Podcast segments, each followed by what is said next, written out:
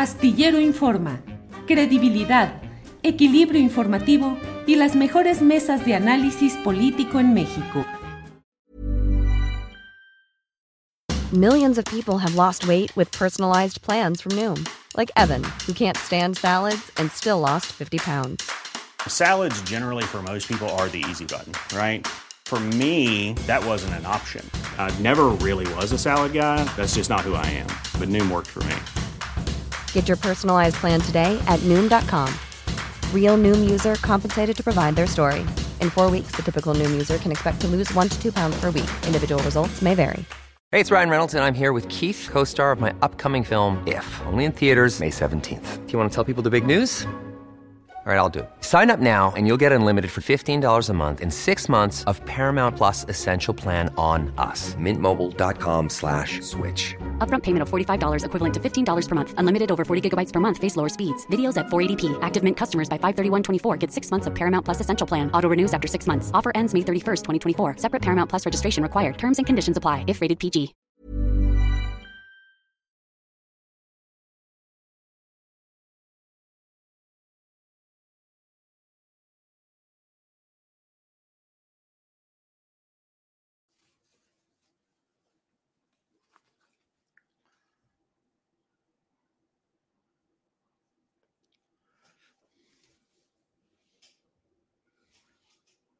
La una de la tarde, la una de la tarde en punto, y ya estamos en Astillero Informa en este viernes 11 de marzo de 2022. Muchas gracias por acompañarnos en este esfuerzo, en este proyecto de información, de análisis y de debate.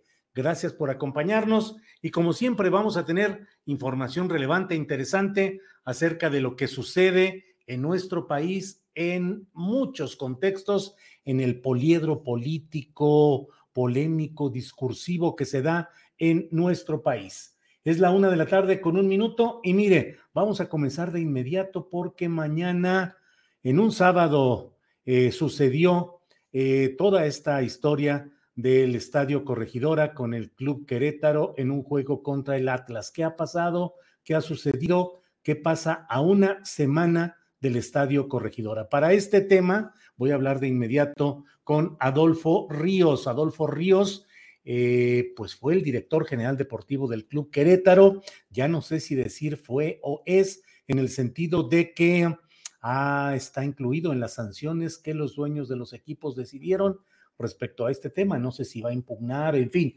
platicamos ya con Adolfo Ríos. Adolfo, buenas tardes. Muy buenas tardes, Julio. Gusto saludarte. ¿Cómo estás? Igualmente, Adolfo, aquí pues viendo cómo pasa el tiempo con tanta velocidad, viendo lo que han sido estas resoluciones ya de los dueños de los equipos del fútbol profesional. Eh, ¿Cuál es tu reflexión a estas alturas, Adolfo? ¿Qué sucedió? ¿Qué pasó? ¿Qué queda pendiente? Eh, mira, Julio, principalmente eh, asimilarlo. Creo que estamos en un proceso en el cual todo fue demasiado rápido, decisiones, creo yo, en ocasiones eh, obligadas por presiones. Y en este momento sí habrá que relajarse un poquito con la familia y estar eh, analizando cuál sería el siguiente paso, porque todo lo que representa eh, lo que somos, lo que hemos hecho, pues va prácticamente de la mano de lo que tristemente tenemos que enfrentar. ¿Has decidido, piensas impugnar la sanción de cinco años fuera de cargos directivos en el fútbol profesional? Mira, en este momento pienso eh, hablar con mi familia, eh, analizar qué proyectos eh, vienen, qué proyectos tenemos, aprender de esta situación y también ya que todas las partes estemos mucho más tranquilos y reflexivos, analizar eh, qué paso vamos a dar. Aprender. ¿Qué aprendiste, Adolfo? Eh, principalmente eh, que esto, independientemente de las situaciones del cargo deportivo al cual yo tenía, ciertamente no había una situación en la cual determinara tener algún acercamiento o algún conocimiento de lo que representaba la situación de operación de seguridad. Eso no era en ningún momento mi rubro eh, ni mi función, pero siempre es importante aprender y tener más o menos claro eh, de qué manera eh, se puede participar, no directamente porque no está a mi facultad, pero sí tratar de sumar voluntades para que esta situación en ningún momento se pueda repetir. El talón de Aquiles, el punto crítico de toda esta historia, fue la seguridad privada, Adolfo.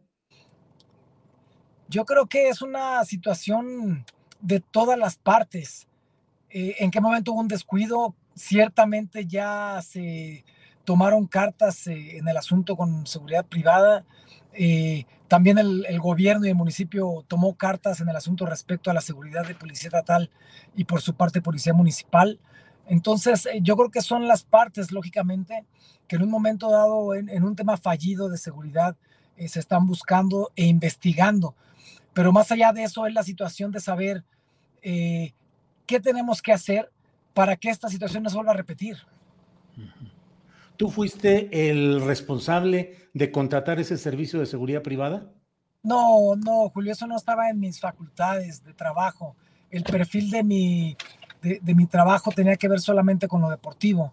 Yo eh, era director general deportivo. Eso significa eh, que mi alcance es con primer equipo varonil, primer equipo femenil y fuerzas básicas. No es tema administrativo, no es tema operativo, es completamente deportivo. ¿Por qué te castigaron entonces, Adolfo? Yo creo porque hubo mucha presión. Eh, en, nadie esperaba que hubiera pasado una cosa como esta. Eh, esa presión determinó que tenían que tomarse decisiones inmediatas, decisiones tal vez poco analizadas, pero que de alguna manera tenía que haber un golpe de mesa de autoridad eh, y respetamos a nuestra autoridad, pero lógicamente eh, también queremos estar tranquilos, eh, conciliar como tiene que ser y en un momento dado más adelante veremos si hay posibilidades de poder platicar con ellos para ya con mucho más calma tomar otras decisiones. ¿Podría considerarse, Adolfo, que las sanciones tomadas por los dueños de los equipos fueron adecuadas, proporcionales o otros pensamos, entre ellos yo, que fueron menores, que fueron solamente eh, efectismo, que pareció, pero en el fondo no se fue a, la esencia del problema. ¿Qué opinas, Adolfo? Y yo creo que las medidas eh, que se deben tomar, eh, Julio, tienen que ir de la mano de una situación de colaboración de todas las partes, gobiernos, directivas de los equipos, la misma Federación Mexicana de Fútbol, eh, para que sepamos perfectamente identificar eh, qué, personas están en un estadio de fútbol y quién está sentado al lado nuestro. Esa es la situación en la cual creo que todas las partes en el tema de decisiones tenemos el aprendizaje y principalmente la oportunidad de revertir juntos todo esto. Adolfo, la vez pasada que platicamos, nos hablaste de amenazas a directivos, a jugadores, eh, y siempre ha estado revoloteando el fantasma del crimen organizado. ¿Crees que ese fue factor determinante? No tengo argumentos en ese sentido, eh, Julio, para saber si, hubo gente infiltrada o no. Eh, lo que sí te puedo decir es que una semana antes de toda esta situación complicada, sufrimos en el club eh, el robo de más de 500 playeras. Eh, una de las personas que fueron detenidas en su domicilio en el cateo, eh, había casi 100 playeras en uno de sus domicilios. Entonces, si hubo gente que se infiltró y que tuvo que hacer esto, no sé, porque toda esa investigación la está llevando a cabo la fiscalía, pero sí hubo cosas fuera de lo normal. Y esto, por supuesto, en un momento dado terminó dejando muy mal parado a la situación de la operación de seguridad. Eh, Adolfo, van dos incursiones tuyas en la arena pública, una como candidato a presidente municipal eh, en Querétaro, de la ciudad de Querétaro, y ahora como director general editorial. Mm, tengo la impresión personal de que eres un hombre de principios, recto, y te pregunto, la escena pública, participar en las cosas públicas o de interés colectivo, cada vez está más viciado y en tu caso personal, ¿te decepciona toda esta participación en las cosas públicas, política o dirección deportiva? Yo creo que todo eh, es muy similar como la vida misma, Julio, gracias por tus palabras, pero tiene que ver el tema de lo que somos y lo que pretendemos. Acá no, no se puede esconder nada. Estuve en temas políticos y tampoco se puede esconder nada. En el fútbol tampoco. Los escenarios son diferentes, pero las tomas de decisiones prácticamente son las mismas. Todo se sabe y esa es la gran ventaja de la vida. Tarde o temprano todo se va a saber. Esa es la tranquilidad que tenemos, que todo lo que se supo en la gestión anterior que estuve con Gallos Blancos, todo lo que se supo en toda la gestión que tuve con la experiencia política y todo lo que se sabe hoy es lo que somos. No tenemos nada que ocultar, pero sí tenemos mucho que cambiar. Bueno, Adolfo, eh, el regresar la propiedad o regresar administrativamente a Gallos Blancos, al grupo caliente, a mí que no soy ducho en estos temas, pero me llama la atención. Sé que administrativamente puede proceder, pero no son esos algunos de los factores que afectan todo este proceso de descomposición o de intereses complicados en el fútbol, en este caso el grupo caliente, Adolfo. Eh, en ese sentido, me parece que hay empresas serias eh, que son las encargadas de, proteger eh, y de mantener a los equipos. Esas empresas, por supuesto, que tienen intereses invertidos. En esta situación con Gallos, hasta donde sé, porque no tengo la certeza, nunca he estado en, reuniones con dueños, se hicieron negociaciones para poder tener un plazo para pagar a Gallos Blancos cuando Grupo Caliente es el dueño.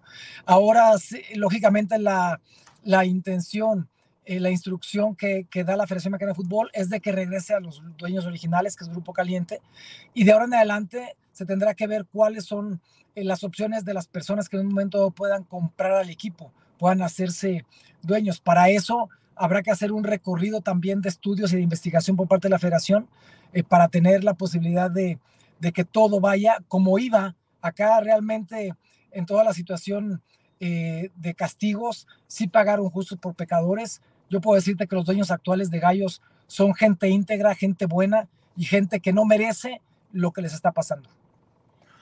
Bueno, pues eh, Adolfo, muchas gracias. Cierro solo preguntándote cómo te sientes con tu conciencia, cómo te sientes en tu actividad. Eh, ¿Te sientes decepcionado, afectado anímicamente? Mira, anímicamente sí hubo un bajón familiar porque lo que vivimos y lo que en un momento dado tuvimos como experiencia, pues no se le desea a nadie. Pero hay un tema bien claro eh, acá. Eh, lo que somos eh, no, no está en duda. Lo que representamos tampoco está en duda. Nuestro prestigio no lo hemos ganado dentro y fuera de la cancha y eso de ninguna manera está manchado. Bien. Solo Dios da la victoria, decías algo así. Dios tiene la última palabra y tiene el control. Y todo lo que le pasa a los hijos de Dios es para bien. No habla de cosas buenas y cosas malas, habla de todo. Entonces creo que estamos tomados de su mano y tarde o temprano las cosas van a aclarar. Y, y a final de cuentas la gloria se la damos a Él. Adolfo, muchas gracias por tomar esta llamada y seguimos en contacto en lo que siga en este tema. Muchas gracias, Julio. Abrazo fuerte, bendiciones. A ti, hasta luego. Gracias. Bueno, pues ha sido Adolfo Ríos en una situación difícil. Aprecio que haya tomado la llamada y bueno, pues eh, eh, es uno de los temas eh, pendientes. las cosas pasan tan rápido que de pronto el escándalo de hace una semana, del sábado en la noche, en el Estadio Corregidora de Querétaro, pues ha ido cambiando, ha ido siendo sustituido por nuevos eh, ruidos, por nuevos eh, escándalos, nuevas polémicas que vienen una tras otra en el mundo en general que está en un proceso de recomposición y desde luego en nuestra propia nación, donde hay muchos temas. Ya hablaremos un poco más adelante de lo relacionado con este comunicado que dio a conocer anoche el gobierno de la República. Por cierto, en la entrevista con Adolfo Ríos dije director editorial por malformación profesional, es director general deportivo y yo dije director editorial. Corrección, fe de erratas, de erratas. Bueno, vamos a hablar en, en unos segundos más en cuanto esté lista la conexión con Laura Castellanos. Vamos a hablar con ella, es periodista, eh, reportera feminista mexicana, autora del libro La Marcha del Terremoto Feminista, entre otros libros que dan cuenta de lo que es la realidad social, la lucha social, el activismo, los movimientos de izquierda. Una reportera reconocida, a quien yo respeto mucho, eh, parte de grupos de periodistas en guardia, de reporteras en guardia, que están atentas a lo que sucede en nuestro país. En cuanto esté lista, eh, ya está por ahí. Eh, lista, saludo a Laura Castellanos. Laura, buenas tardes. ¿Qué tal, Julio? Un gusto estar aquí contigo de nuevo. Gracias, Laura. Vi algunas fotografías donde estabas con algunas reporteras durante esta manifestación del 8 de marzo, el Día Internacional de la Mujer. ¿Cómo te fue? Pues mira, nos fue muy bien y precisamente como anduvimos juntas varias reporteras, tuvimos oportunidad de cruzar alguna información mm, de distintas situaciones que observamos a lo largo de la marcha y es eh, precisamente el motivo de lo que quiero eh, comentar en esta ocasión, Julio.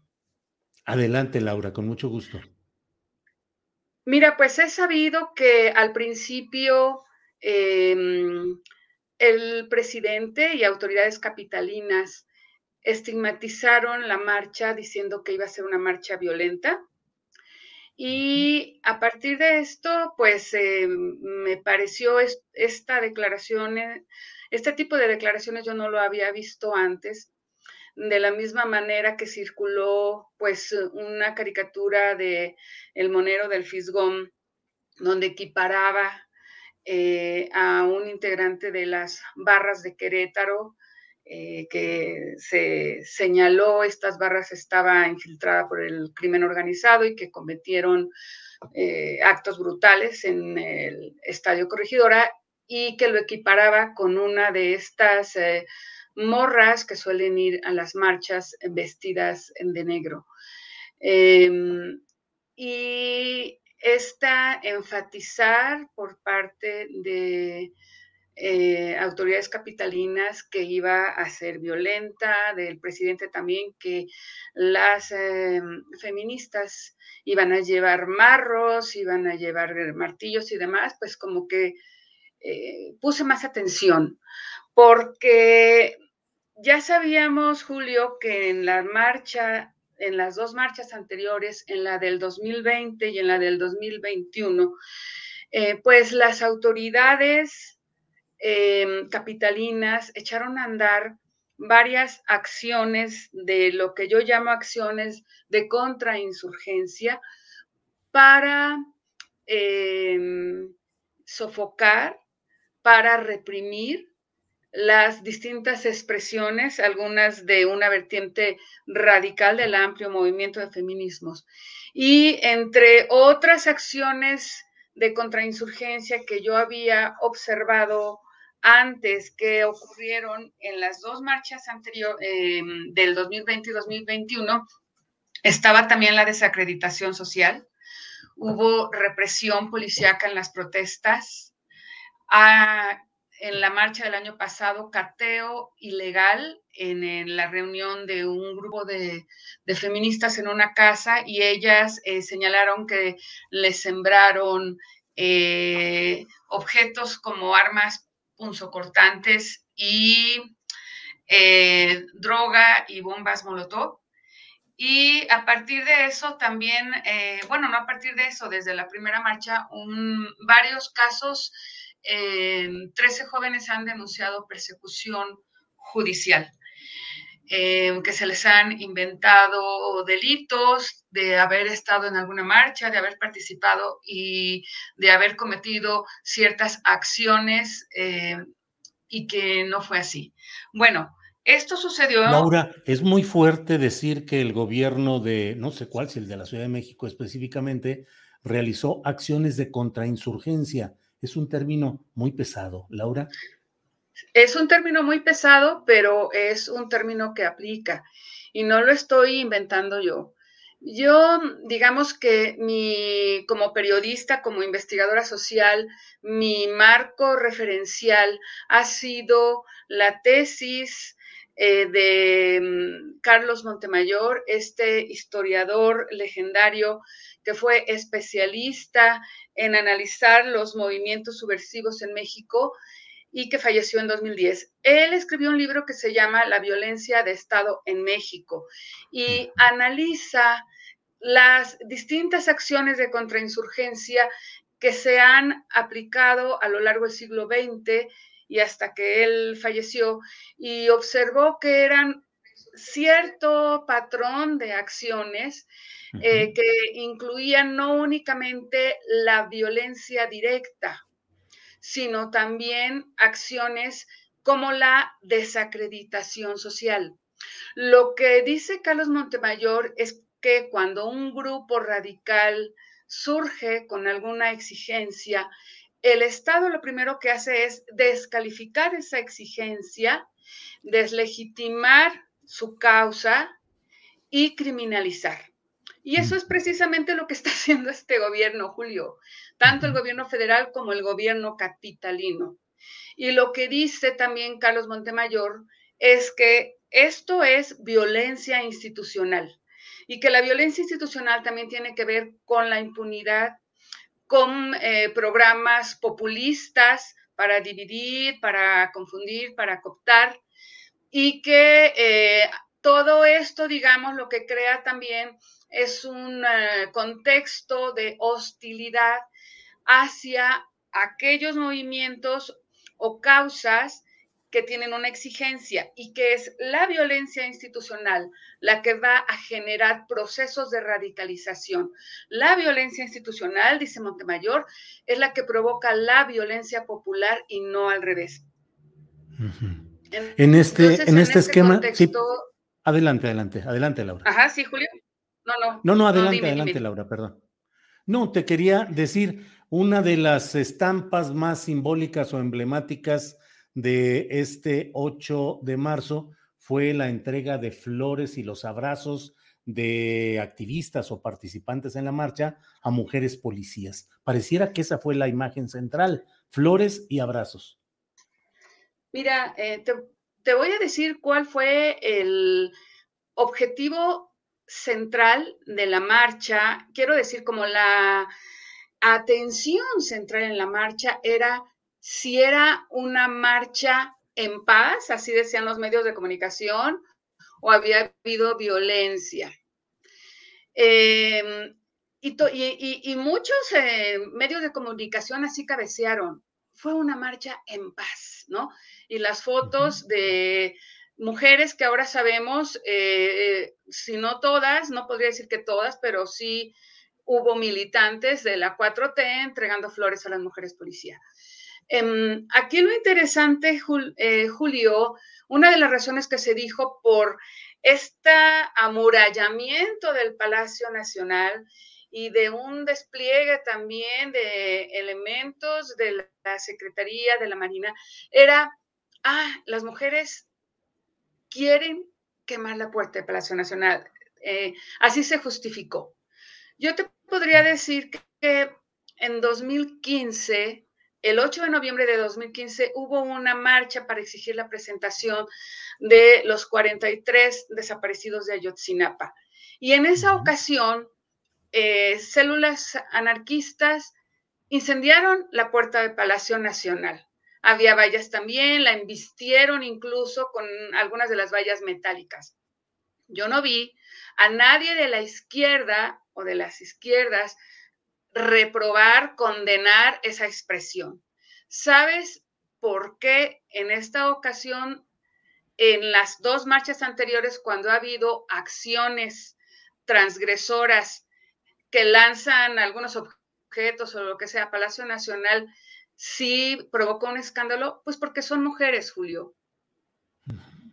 La especialista Irma Saucedo eh, dice que la especialista, la pionera de los estudios de violencia de género en México dice que la violencia es monopolio del Estado y de los hombres. Entonces, imagínate esa marcha que fue apoteósica el 8 de noviembre de 2015 por 43 estudiantes desaparecidos, que es toda una tragedia y un drama. En este país hay en este momento mm, cerca de 21 mil casos de mujeres y niñas desaparecidas, la mayoría entre 15 y 19 años.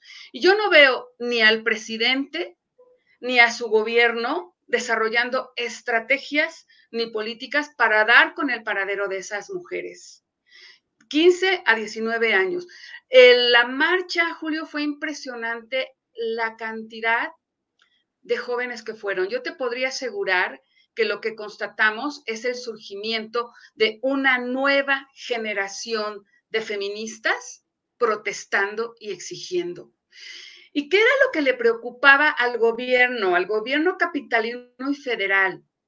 Las mismas autoridades capitalinas lo dijeron, cambiar la narrativa, es decir, que esta fuera una marcha en paz. Y lo que hubo, pues fue un montaje de entrega de flores a mujeres policías. Y a mí me tocó también ver otro montaje y otras acciones que antes no había yo presenciado en la marcha.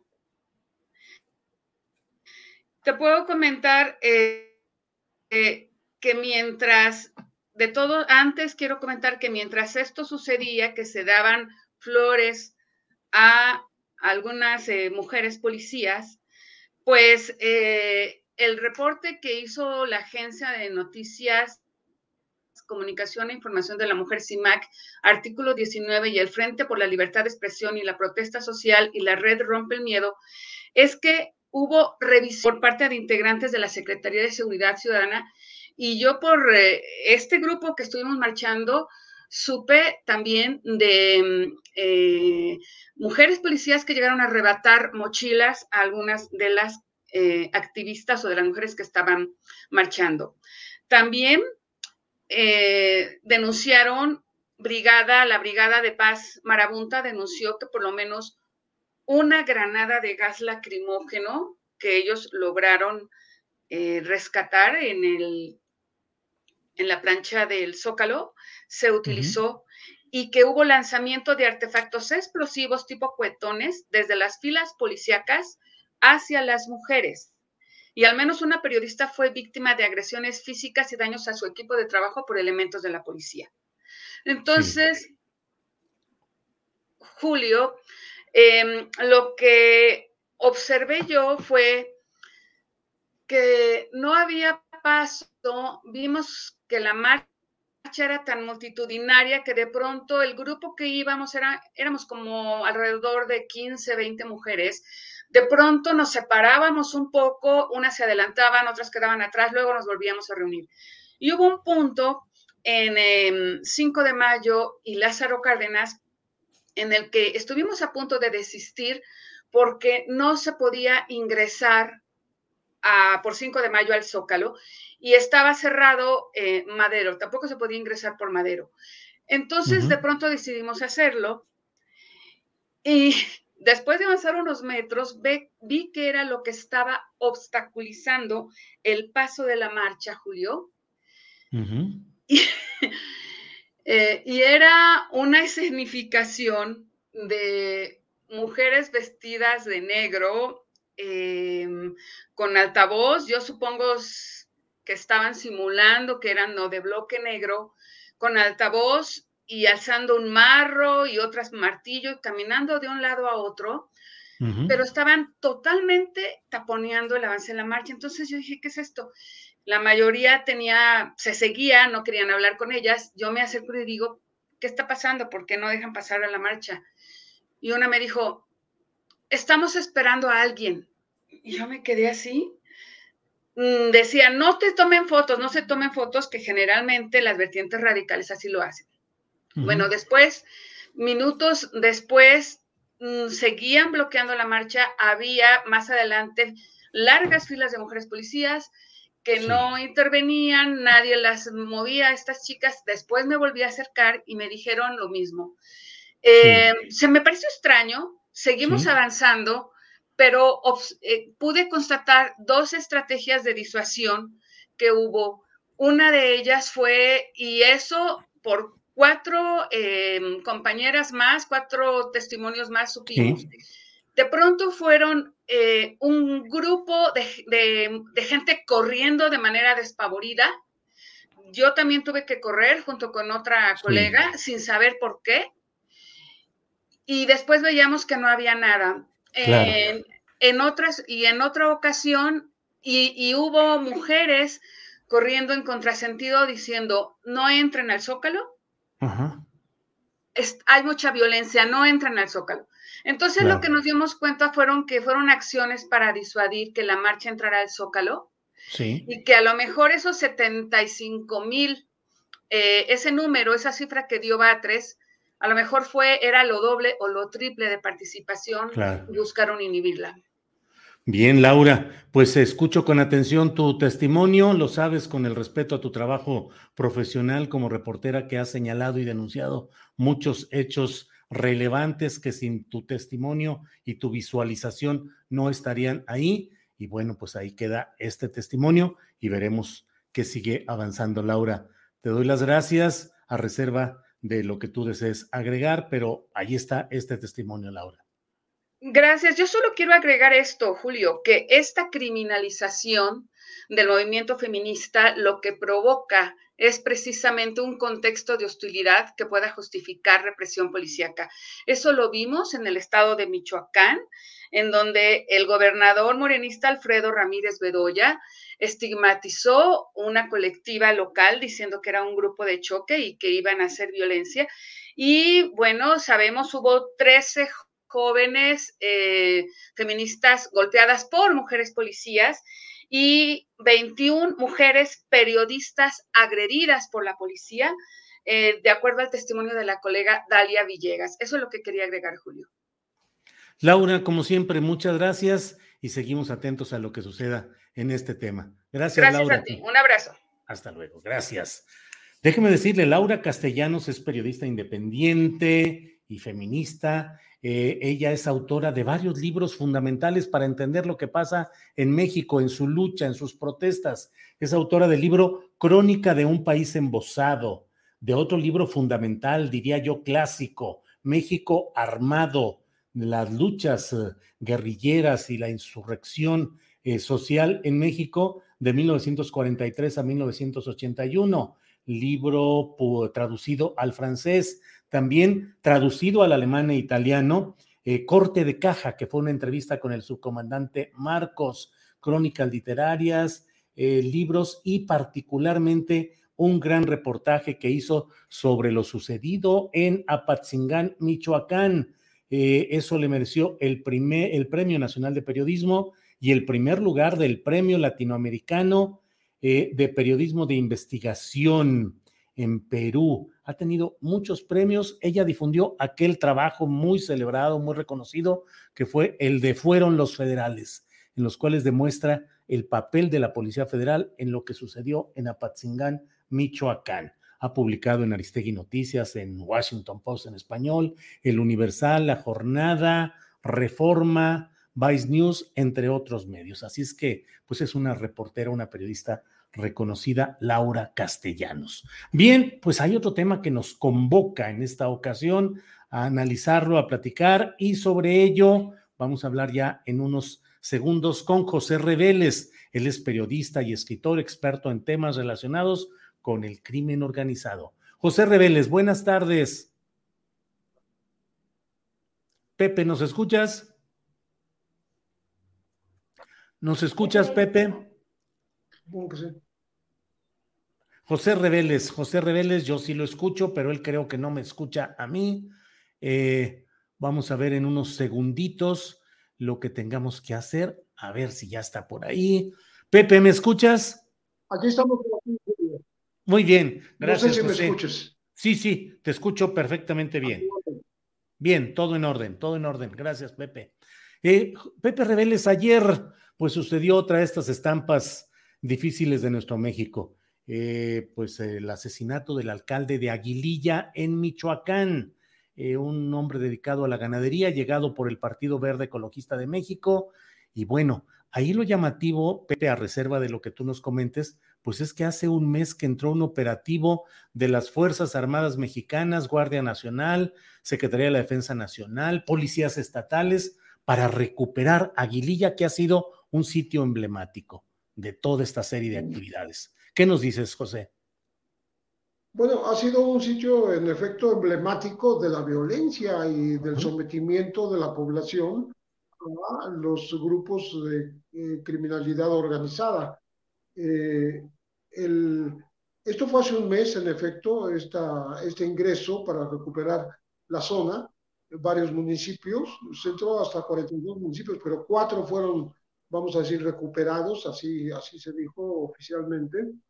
Pero ya desde seis meses antes ah, hubo intentos del plan de bienestar de integral de Aguililla, hubo una comisión de pacificación de Aguililla, en donde han intervenido no solo las Fuerzas Armadas, el gobierno estatal, el gobierno municipal, sino incluso la iglesia. Eh, hay un cura, Gilberto Vargas, que eh, ha estado no, Gilberto Vergara, disculpa, que ha estado también participando con otros clérigos pues en la, el intento de pacificación. ¿Por qué? Porque Aguililla es como una especie de la joya de la corona del cártel Jalisco Nueva Generación. Ahí nació eh, su líder, Nemesio Ceguera Cervantes, el Mencho, y ahí se disputa la hegemonía, el dominio con eh, un grupo llamado los Cárteles Unidos, con autodefensas, con grupos de otros, eh, herencia o, derivación de otros que fueron la familia Michoacán y los, y los caballeros templarios. Entonces, aquello es una revoltura espantosa, pero lo que no está en duda es la violencia que se ha ejercido contra la población. Porque ahora, más allá de que asesinaron a César Arturo Valencia Caballero, como tú dices, presidente municipal postulado por el Partido Verde Ecologista, eh, ahí eh, la población ha estado sometida a una especie de, de retenes eh, en, las, salidas de, las carreteras que salen de Aguililla que les impiden circular, que les impiden ir a sus tierras, que les impiden eh, ir por alimentos.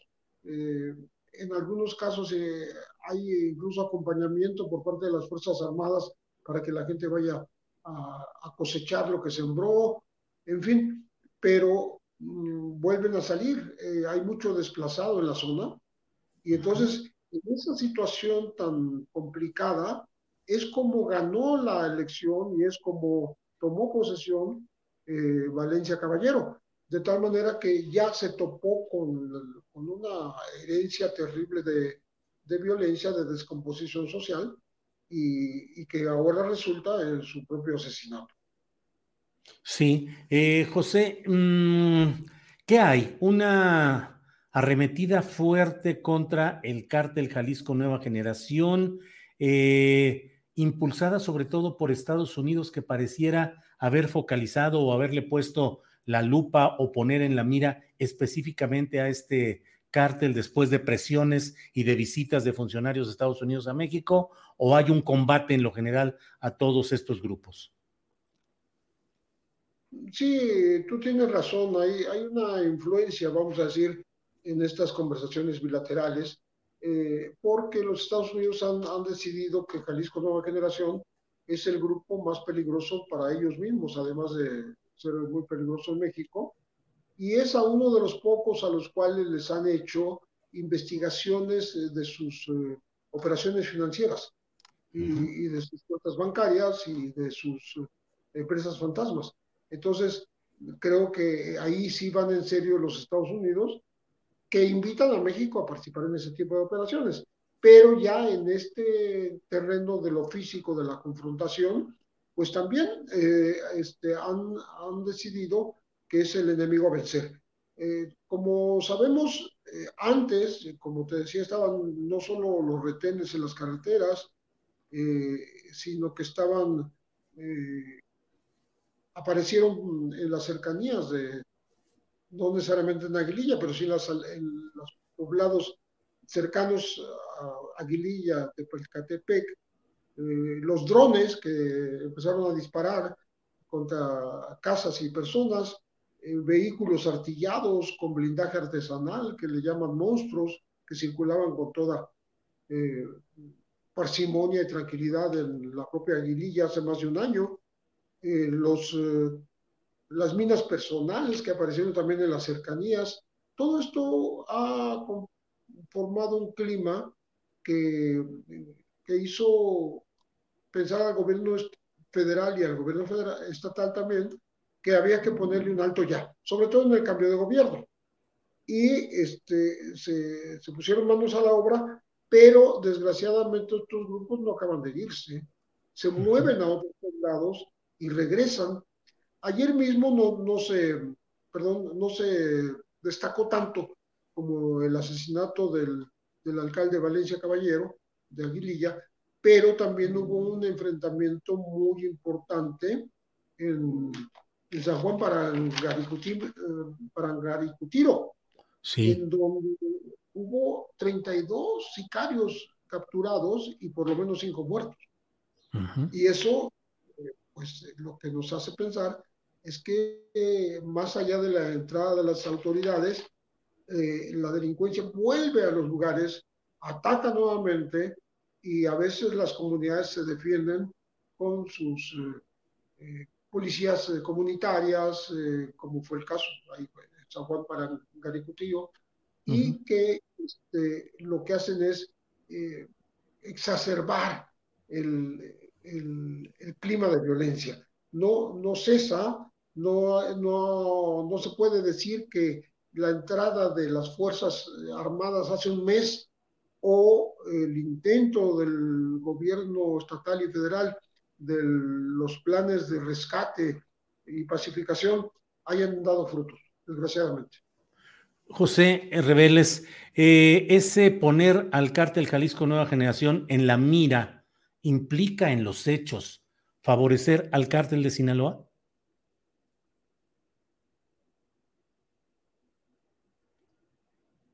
¿Me escuchaste, José? ¿Me escuchas, José? Perdí un poco la comunicación. Ah, sí, te repito la, la, pregunta, José. Te decía, ese poner en la mira al cártel Jalisco Nueva Generación implica en los hechos y en la realidad, en lo práctico, favorecer o tolerar al cártel de Sinaloa? Bueno, eh, a la larga puede ser, porque eh, sabemos que el cártel de Sinaloa fue favorecido, y de eso está acusado Genaro García Luna en Estados Unidos, uh -huh. durante todo lo que va del siglo, por parte del, de las autoridades mexicanas. Eh, se supondría que ahora ya no, pero eh, hay esa hegemonía que, que, ha sido de alguna manera este, reforzada ahora con los ataques al cártel Jalisco Nueva Generación. No es que lo desee el gobierno, pero es, parece que es un resultado este, incluso no buscado. Pero sí es verdad que, que, Sinaloa se ha fortalecido y el asunto es que no, no combaten nada más en, en Michoacán. En Zacatecas es lo mismo. Están combatiendo gente del cártel Jalisco Nueva Generación y del viejo cártel del Golfo de Tamaulipas. Están combatiendo contra gente, dicen, del Mayo Zambada, o sea, de, de, de Sinaloa. Entonces, no es nada más Michoacán. Son varios estados que son rutas importantes de trasiego de drogas. Por ahí pasan todos los tráficos habidos y por haber, y eh, es donde al gobierno le ha costado trabajo retirar a los grupos criminales, porque en ocasiones se retiran pero regresan, o sea, no abandonan las plazas. ¿Por qué? Porque tienen la capacidad de volver, porque tienen la capacidad de construirse sus tanques, sus, eh, sus armas, etcétera. Eh, no han sido debilitados eh, en su estructura financiera. Entonces, siguen siendo poderosos, aunque los ataquen. ¿no? Y, sí tanto Sinaloa como Jalisco Nueva Generación a la par. ¿sí? Entonces, creo que el, el, la solución está en otro lado. Uh -huh. eh, está en buscarle sus fortunas, buscarle sus eh, este, eh, inversiones en el extranjero y en, y en, el país, pero sobre todo en el extranjero, para que pues ya no pueden tener ese poderío, porque ellos compran con mucha facilidad cientos y cientos de sicarios, les pagan, sí les pagan, no, no, no, es gratuito que ellos actúen ahí, no, no, no, se quedan con el, eh, digamos, con, con el botín este, de las casas que asaltan los vehículos, no, no, no, ellos reciben un salario por parte de un grupo organizado y bueno, ¿de dónde sale ese dinero? Hay que dar con el origen de ese dinero y hay que atacarlo. De otra manera no va a pasar nada. Por más juntas, bueno, precisamente el, el alcalde asesinado, eh, César Arturo Valencia Caballero, venía de una reunión con el gobierno federal, con el gobierno estatal, para planear cómo eh, recuperar la paz en la región. Y bueno, en su caso ya no lo va a ver jamás. Sí, sí, sí. José Reveles, como siempre, muy agradecidos de esta posibilidad de platicar, a reserva de lo que desees agregar, pero yo por mi parte te agradezco mucho que tengas la amabilidad de, de tomarnos una llamada y de explicarnos algunos de estos entretelones, Pepe. Nada más algo que se me olvidó mencionar, es el segundo alcalde de Michoacán asesinado este año. El otro fue el 7 de febrero en Contepec, Enrique Velázquez Orozco. Y antes hubo un, en enero, el alcalde del municipio indígena de Xochocotla en Morelos, Benjamín López Palacios. O sea, sigue la mata dando porque estamos hablando ya, según la, eh, la, empresa esta eh, que hace encuestas, eh, Etelec, 93 el, del 2000 para acá y 16 en este gobierno. Entonces, eh, pues los alcaldes, los aspirantes a, a, puestos políticos, a regidores, ¿no? Pues no, estamos hablando de alcaldes, ¿no? Porque hay regidores, hay síndicos, eh, sumarían muchos más. Este, pues eh, tienen que cuidarse porque este, el hecho de ser alcalde muy posiblemente les ponga una cruz. Pepe, muchas gracias como siempre y seguiremos en contacto. Gracias, José Reveles. Muy buenas tardes. Gracias, Julio. Hasta luego. A ti, gracias. Bien, pues ha sido José Reveles especialista en estos asuntos, diría toda una eh, historia y un hombre eh, icónico en el reporteo de asuntos de seguridad pública, de crimen organizado, de todos estos temas. Bueno, son las, es la una de la tarde con 46 minutos y vamos ya con mi compañera Adriana Buentello, a quien saludo como siempre con mucho gusto. Buenas tardes, Adriana. ¿Cómo estás, Julio? Muy buenas tardes. Saludos a todos los que ya nos ven. Y pues tenemos información. Julio, ayer en la noche, juego en las redes sociales. todos estuvimos pendientes de este comunicado que lanzó el gobierno en México eh, de pasada las 10 de la noche y bueno, se convirtió en una, eh, pues en trending topic y evidentemente pues mucha gente comentando este, este particular comunicado por la, forma, por las palabras que utilizó el comunicado. Hoy el presidente, pues evidentemente muchos estábamos en espera de la respuesta del presidente. Se especulaba mucho respecto de si quién había redactado el, el propio comunicado.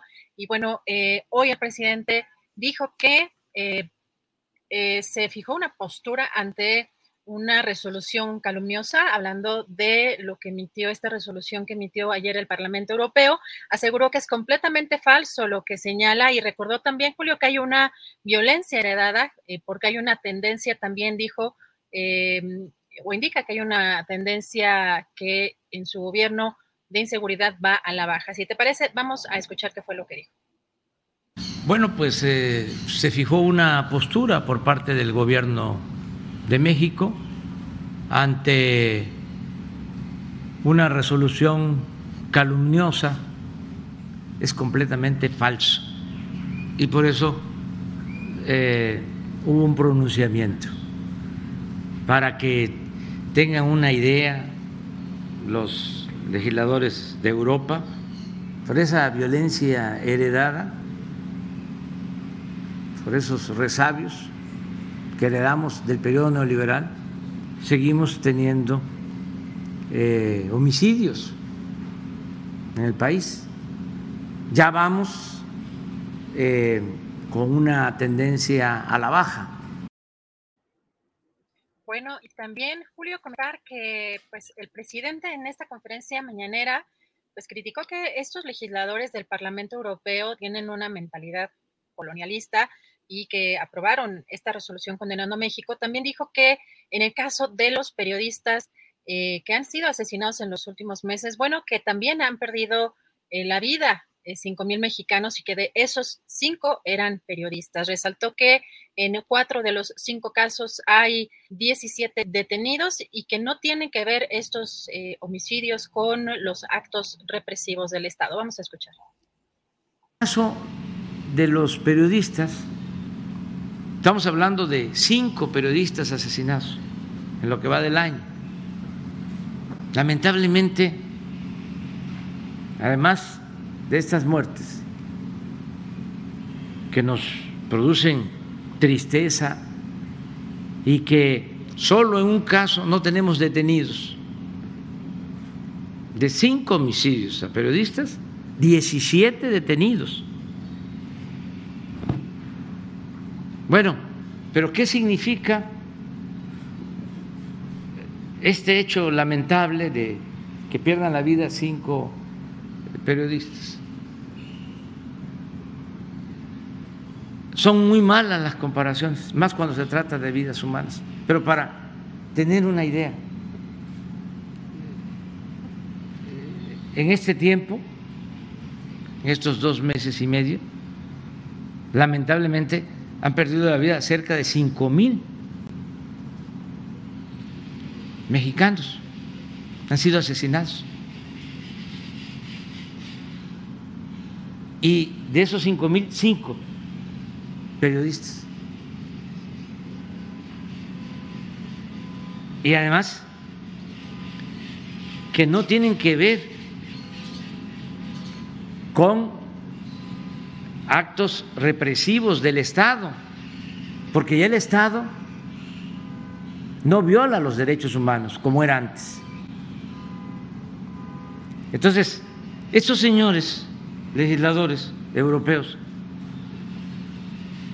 muy conservadores, con mentalidad colonialista, aprueban una resolución condenando al gobierno de México.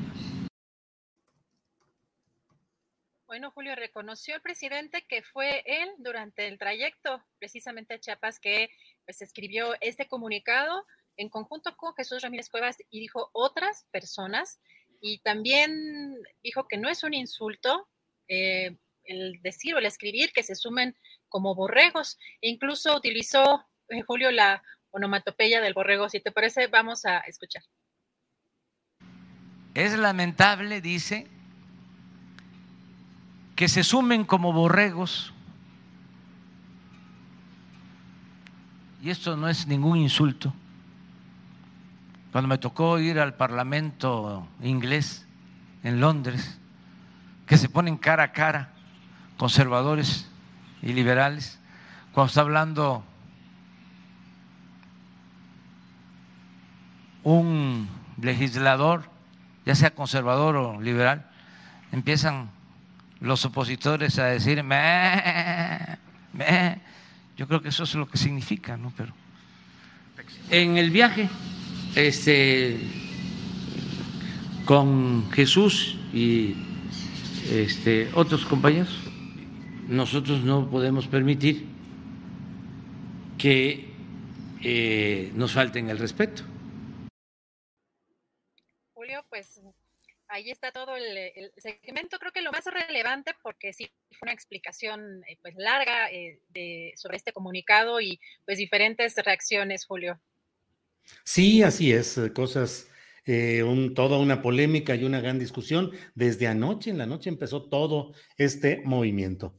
En fin, Adriana, pues seguir. ¿Hay alguna otra información ahorita? Antes de dejarte, de dejarte, em, fíjate que una nota importante, pues sobre todo digo es internacional, pero en Chile, Gabriel Boric, de 36 años de edad, eh, pues asumió la presidencia en una ceremonia en la ciudad costera de Valparaíso a la que acudieron parlamentarios de todos los partidos y una numerosa representación de jefes de Estado y de gobiernos de todo el mundo. Entre otros, por ejemplo, asistieron el rey eh, Felipe VI de España y Alberto Fernández, presidente de la República Argentina.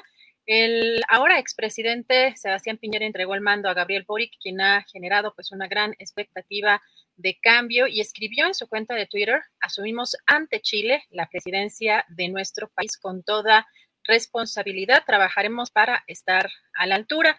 Eh, hay que recordar que pues, eh, Boric llega a la presidencia sin una mayoría parlamentaria y destaca también que su gabinete, pues eh, mayoritariamente son mujeres, más mujeres que hombres, por lo que se contempla, Julio, que sea pues un, un, gobierno con una perspectiva feminista. Sí, así es. Adriana, hay muchas expectativas acerca de lo que va a significar esta presencia de una izquierda moderna, de una izquierda novedosa, eh, con ese gabinete paritario, que no solo es en el número, sino además en los cargos que se entregan a mujeres, que son eh, el equivalente a la Secretaría de Gobernación en México, la Secretaría de las Fuerzas Armadas, la ministra de la Defensa Nacional, la vocería con Camila Vallejo y otros cargos relevantes, pero digamos que el peso político de lo que se va a hacer en Chile en este nuevo gobierno descansa efectivamente muy fuerte en mujeres, Adriana. Así es, pues estaremos viendo de cerca. Además, eh, creo, entiendo que eh, Gabriel Boric sería el presidente más joven en este momento de todo el mundo, así que pues interesante, un líder estudiantil y a ver pues qué cambios puede hacer, porque también si no llega con una mayoría parlamentaria, pues vamos a ver qué eh, negociaciones o cómo va desenvolviendo su, desenvolviéndose su gobierno.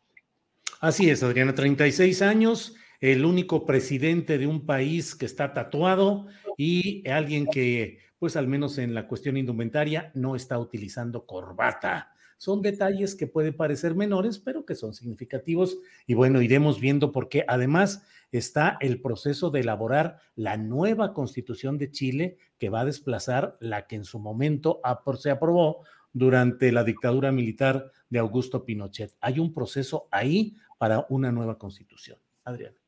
Julio, pues eh, muy interesante, la verdad. Y de hecho escuchaba yo que en la videocharla, en una de las videocharlas, este, querías entrevistar o quieres entrevistar a Gabriel Boric. Vamos a, ver, vamos a ver la posibilidad de que pueda darse esto en, el corto plazo para, porque será muy interesante lo que, lo que vaya a hacer eh, Gabriel Boric allá en Chile. Pues Julio, eh, regresa un rato más y pues te dejo para escuchar tu comentario.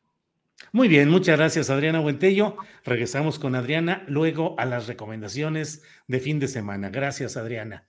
Yo mientras tanto me quedo aquí para eh, conducir en unos minutos más la mesa del más allá con Horacio Franco, con Ana Francis Moore y con Fernando Rivera Calderón. Usted sabe que yo suelo eh, dejar que sean los entrevistados quienes eh, se explayen en sus puntos de vista y que sean ellos quienes tengan el peso de la opinión y del comentario. Hoy vamos a abordar el tema, entre otros, el tema complicado de lo que ha sucedido con este comunicado de anoche y lo que ha ido dándose en este curso. Debo decirle que yo anoche que vi el texto de la, del comunicado del gobierno mexicano, del gobierno de México, pensé en una primera lectura que era eh, un eh, que era fake, como dicen ahora, que era un bulo, que era algo falso.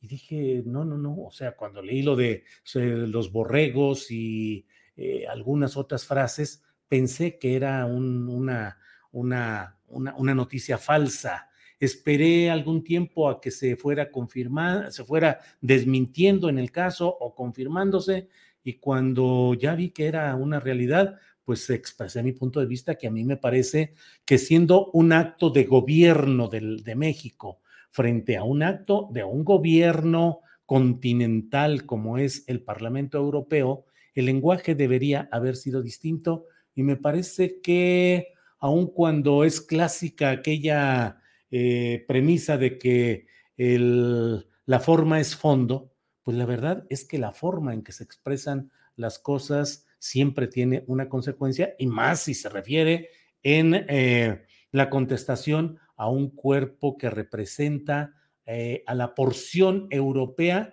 eh, que está en la Unión Europea, el Parlamento Europeo.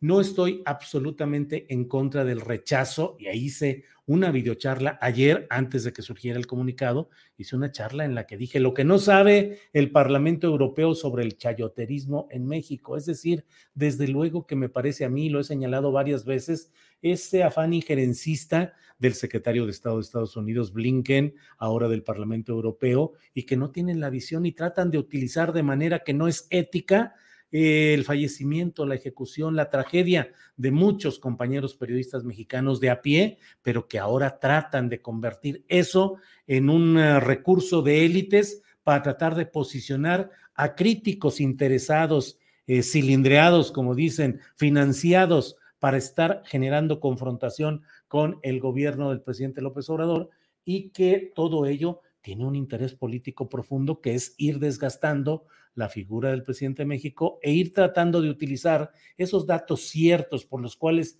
muchos hemos protestado y seguimos protestando por la desatención, por la impunidad en los crímenes contra periodistas mexicanos, pero tampoco estamos de acuerdo en que sea utilizado como, como un instrumento de, de chantaje político o de manipulación en instancias como el gobierno de Estados Unidos, como el Parlamento Europeo y como muchos uh, segmentos mexicanos de periodismo, de partidismo, que están al acecho, tratando de que haya fuerzas extranjeras que intervengan y que ayuden a salvar a este país. Sin embargo, me parece que la redacción, que la manera como se presentó, no es la que mejores resultados va a dar y me pareció que es eh, una expresión con términos que no mm, eh, benefician realmente el interés del gobierno mexicano. Ayudan a un clima de mm, eh, defensa de posturas.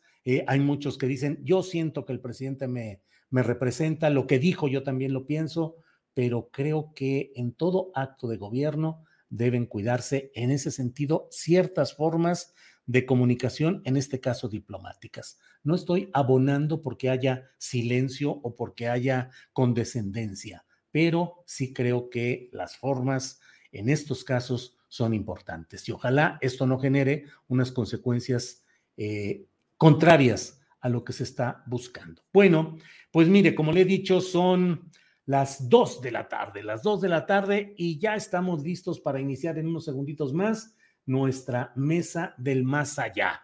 Así es que, sin más, vamos ahí con Ana Francis Moore, con Horacio Franco y esperaremos que ya debe estar por ahí Fernando Rivera Calderón. Ana Francis, Horacio, ¿cómo están?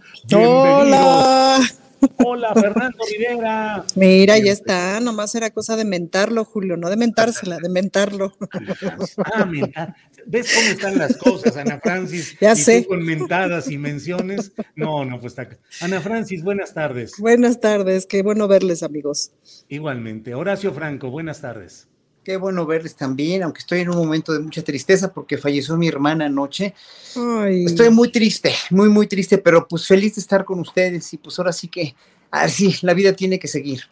Lo sabemos, Horacio, Gracias. te mandamos un gran abrazo. Tú lo sabes, Gracias. el afecto, el cariño eh, que tenemos por tu figura, por tu presencia, no solo como artista, que eres grandioso como artista, sino como ser humano y particularmente en tu faceta de lucha cívica, de defensa de convicciones, de hacer lo que crees. Eres un hombre valioso, envidiable y lamento mucho al haberme enterado del fallecimiento de tu hermana. Y mira, abrazo a mi querido Horacio. Muchas gracias, muchas gracias, querido Julio. Muchas Fernando gracias. Rivera Calderón, buenas tardes.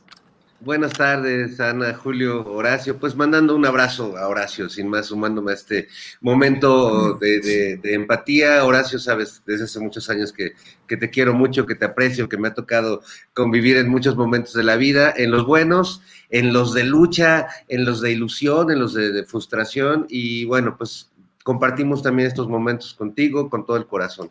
Muchas gracias, queridos. Muchas, muchas gracias, querido Fernando. Gracias.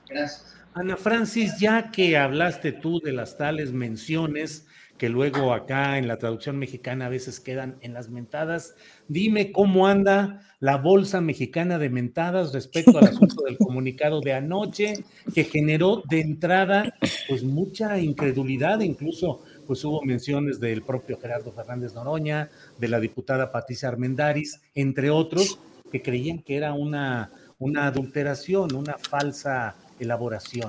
Y luego, bueno, pues se ha venido todo. ¿Qué opinas, pues, sobre este episodio del comunicado, las menciones y las mentadas, Ana Francis? Bueno, primero que nada quisiera decirle a Horacio que lo siento mucho. Horacio, yo no sabía, me estoy justamente enterando ahora. He estado toda la mañana en sesiones y cosas y pues no había visto eh, las redes ni nada. Y lo siento mucho, Horacio querido, y te abrazo con todo el corazón. Sabes No, pues, que te quiero y que te respeto. gracias. No, gracias. Yo, yo lo supe apenas hace un par de horas también.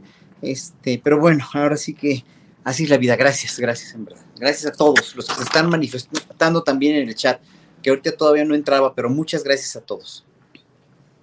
Y, y bueno, respecto a la pregunta, Julio, fíjate que anoche yo me dormí tempranito porque estaba no agotada de lo que le sigue, porque la semana del 8 de marzo siempre es de muchas emociones y mucho trabajo y tal. Entonces me dormí tempranito, no vi nada hasta esta mañana y además vi los chats de mis amigas, unas que estaban muy divertidas con la circunstancia y muy divertidas con el Twitter y con todo lo que estaba pasando. La verdad es que hubo momentos de mucha diversión. Entonces ya en la mañana me puse a revisar con calma y tal. No, bueno, el índice de mentadas va, está, está muy divertido, Julio, porque sin duda que coincido con el, con el contenido de la carta. Eh, lo que escribió el Parlamento Europeo, su resolución, sí dan ganas de decirles, vayan a resolverle a la más vieja de su casa, pues, porque es, eh, claramente es un favorcito que les pidieron, me explico. Yo no sé si todos los, se habrán leído lo que firmaron, en fin, me parece que sí es un favorcito y parte como de una, parte de una narrativa que quieren imponer.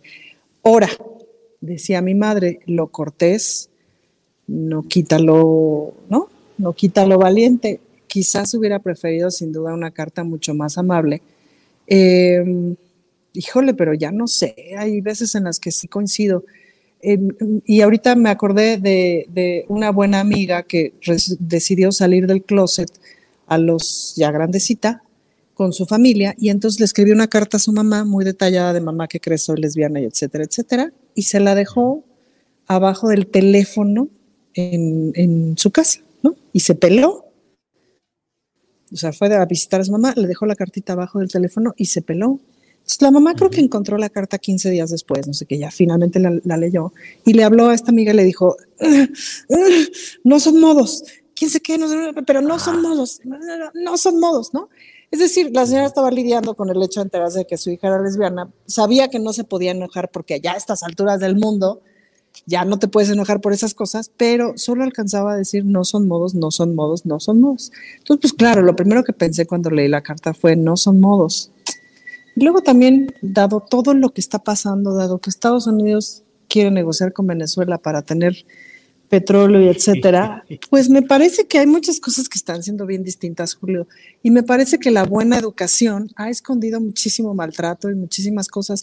Me parece que el Parlamento Euro- Europeo se pasó de rosca, como dice el, eh, el de la Profeco, se pasó de, ro- se pasó de rosca con esa, con ese, eh, con esa resolución. Y también es cierto que en muchas ocasiones activistas eh, de derechos humanos, feministas y tal, hemos acudido al Parlamento Europeo este, para denunciar al gobierno mexicano en otros años y tal de, este, barra- eh, de barbaridades que han cometido en contra de los derechos humanos. Es decir, el Parlamento Europeo ha sido muy útil en muchas ocasiones, fue muy útil en muchas ocasiones con el gobierno de Peña, de Calderón, etcétera, que son los que tengo mucho más claros. Pero si en México, y esa es la que, con esto me quisiera, con esto quisiera cerrar, es decir, si en, si en México, en América Latina, en Estados Unidos, como lo estamos viendo, muchas personas que trabajan en alguno de los tres poderes eh, están sirviéndole a intereses empresariales, pues ¿por qué tendríamos que pensar que en el Parlamento Europeo no?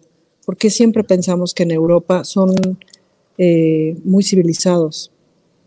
No son civilizados.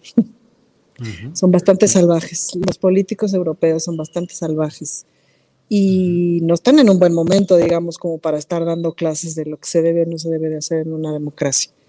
En fin, eso, creo que no son modos, pero la mañana ha sido muy divertida. Bueno, Ana Francis, gracias. Horacio Franco, ¿cómo ves? No son modos, sí son modos. Eh, el fondo es el válido, las formas también importan. ¿Qué opinas sobre este tema, Horacio, por favor? Mira, eh, por ahí, eh, en verdad, yo, yo creo que lo que más me viene hacia bote pronto de estas declaraciones del Parlamento Europeo, de lo que se discutió ayer en el Parlamento Europeo, es por qué no hace nada por liberar, por ejemplo, a, este a Julian Assange, ¿no? O sea, ¿por qué, ¿por qué no, no se pronuncian sobre otras atrocidades que sí han hecho ellos mismos o que el mismo gobierno, gobierno de Ucrania ha hecho también? ¿Por qué no? O sea, ¿por qué hoy todo tiene, o sea, ¿por qué ellos tienen que tener la autoridad moral para decir que, que son ellos los que, tienen que dictaminar sobre un caso que realmente, y la carta lo dice, no conocen, infórmense bien.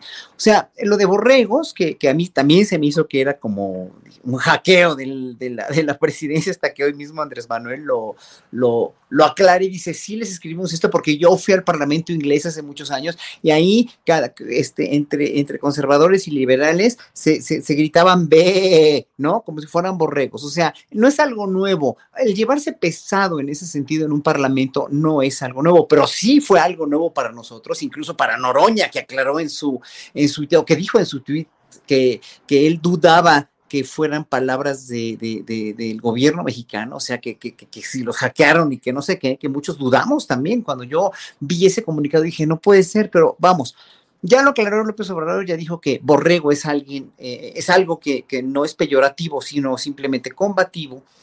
Eh, y que en, el, en, en, ese momento para la diplomacia mexicana, como estamos acostumbrados a, a digerirla, con los términos en los que estamos acostumbrados a digerirla y escucharla, no es algo que estemos a lo que estemos acostumbrados. Sin embargo, sin embargo, aquí hay dos cosas. Una intervención realmente muy injerencista del Parlamento Europeo en una cosa que no conoce y dos, una manipulación a partir de todo lo que se ha rumorado o más bien se ha eh, establecido como algo preestablecido, precisamente, válgase la redundancia, en eh, los medios de comunicación hegemónicos en Europa y en Estados Unidos, que es precisamente el, supuesto acoso y la supuesta violación a los derechos de periodistas como Loret de Mola, etcétera, etcétera, cuando no, o cuando, cuando precisamente los periodistas europeos, o los, perdón, los diputados, los eurodiputados, no saben cómo están las cosas tan claramente aquí, no saben qué tipo de régimen se está viviendo, y no saben que en la, en la mañanera se le puede ir a cuestionar al presidente, y no saben que estos mismos periodistas que son supuestamente acosados y son supuestamente amenazados y censurados por el presidente, pueden ir con el presidente y en su misma, perdón, lo voy a decir, en su misma jeta decirlo, inferirle al presidente, preguntarle al presidente,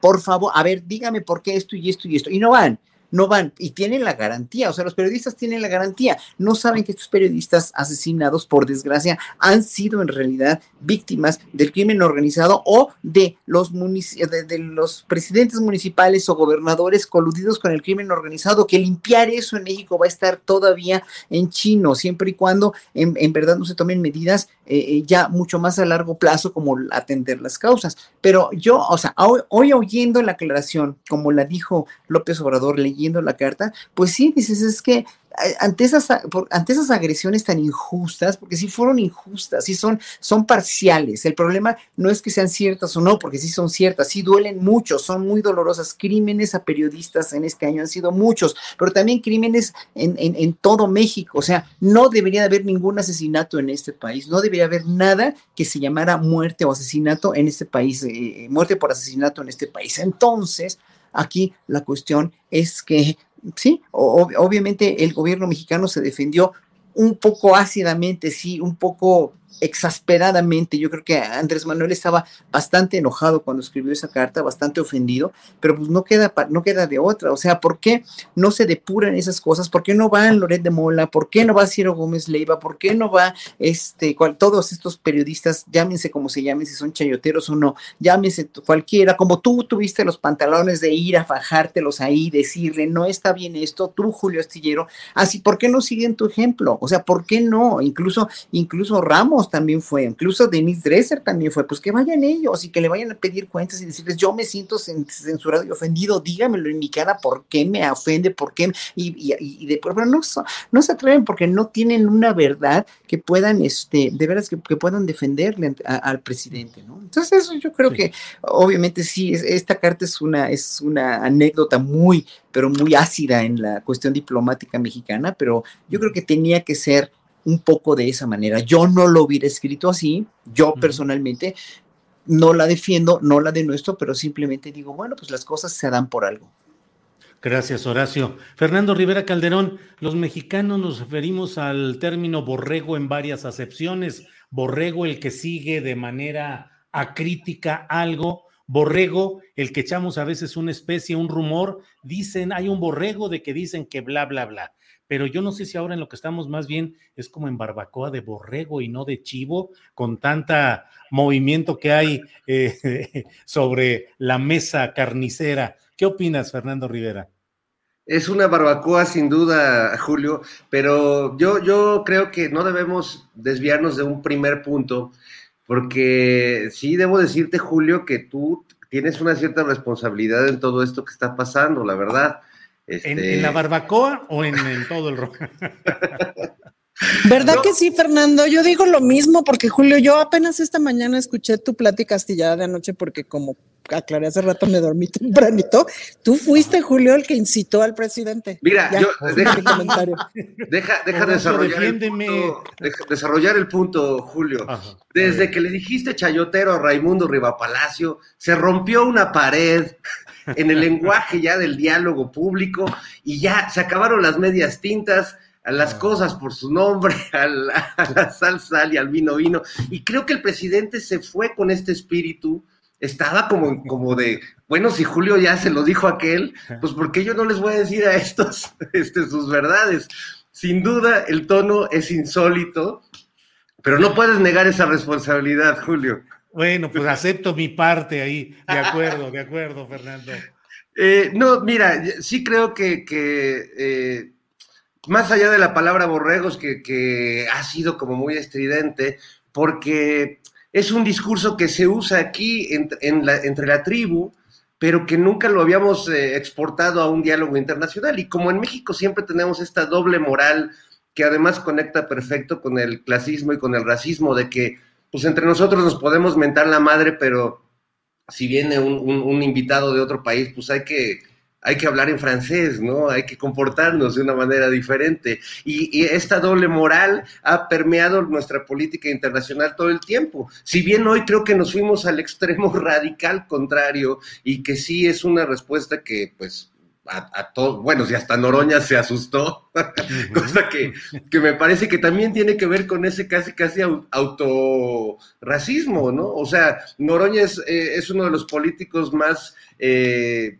agresivos en términos de lenguaje en México, pero le, le- le saca de onda que hablemos este, así con los eh, diputados o los legisladores europeos. Eh, parece más que la carta de un gobierno, parece la carta de, de un grupo en resistencia civil, de una guerrilla o de, de un, de un grupo revolucionario, ¿no? No, no tiene ningún tinte de, la diplomacia que, que han solido utilizar los, los gobiernos mexicanos de las últimas décadas hay una parte de mí que debo decir que me encanta, porque me, me, me molesta mucho y yo crecí, fui educado y fui formado y terminé odiando pues esa simulación en la que la política mexicana y el periodismo y todo se daba en este país.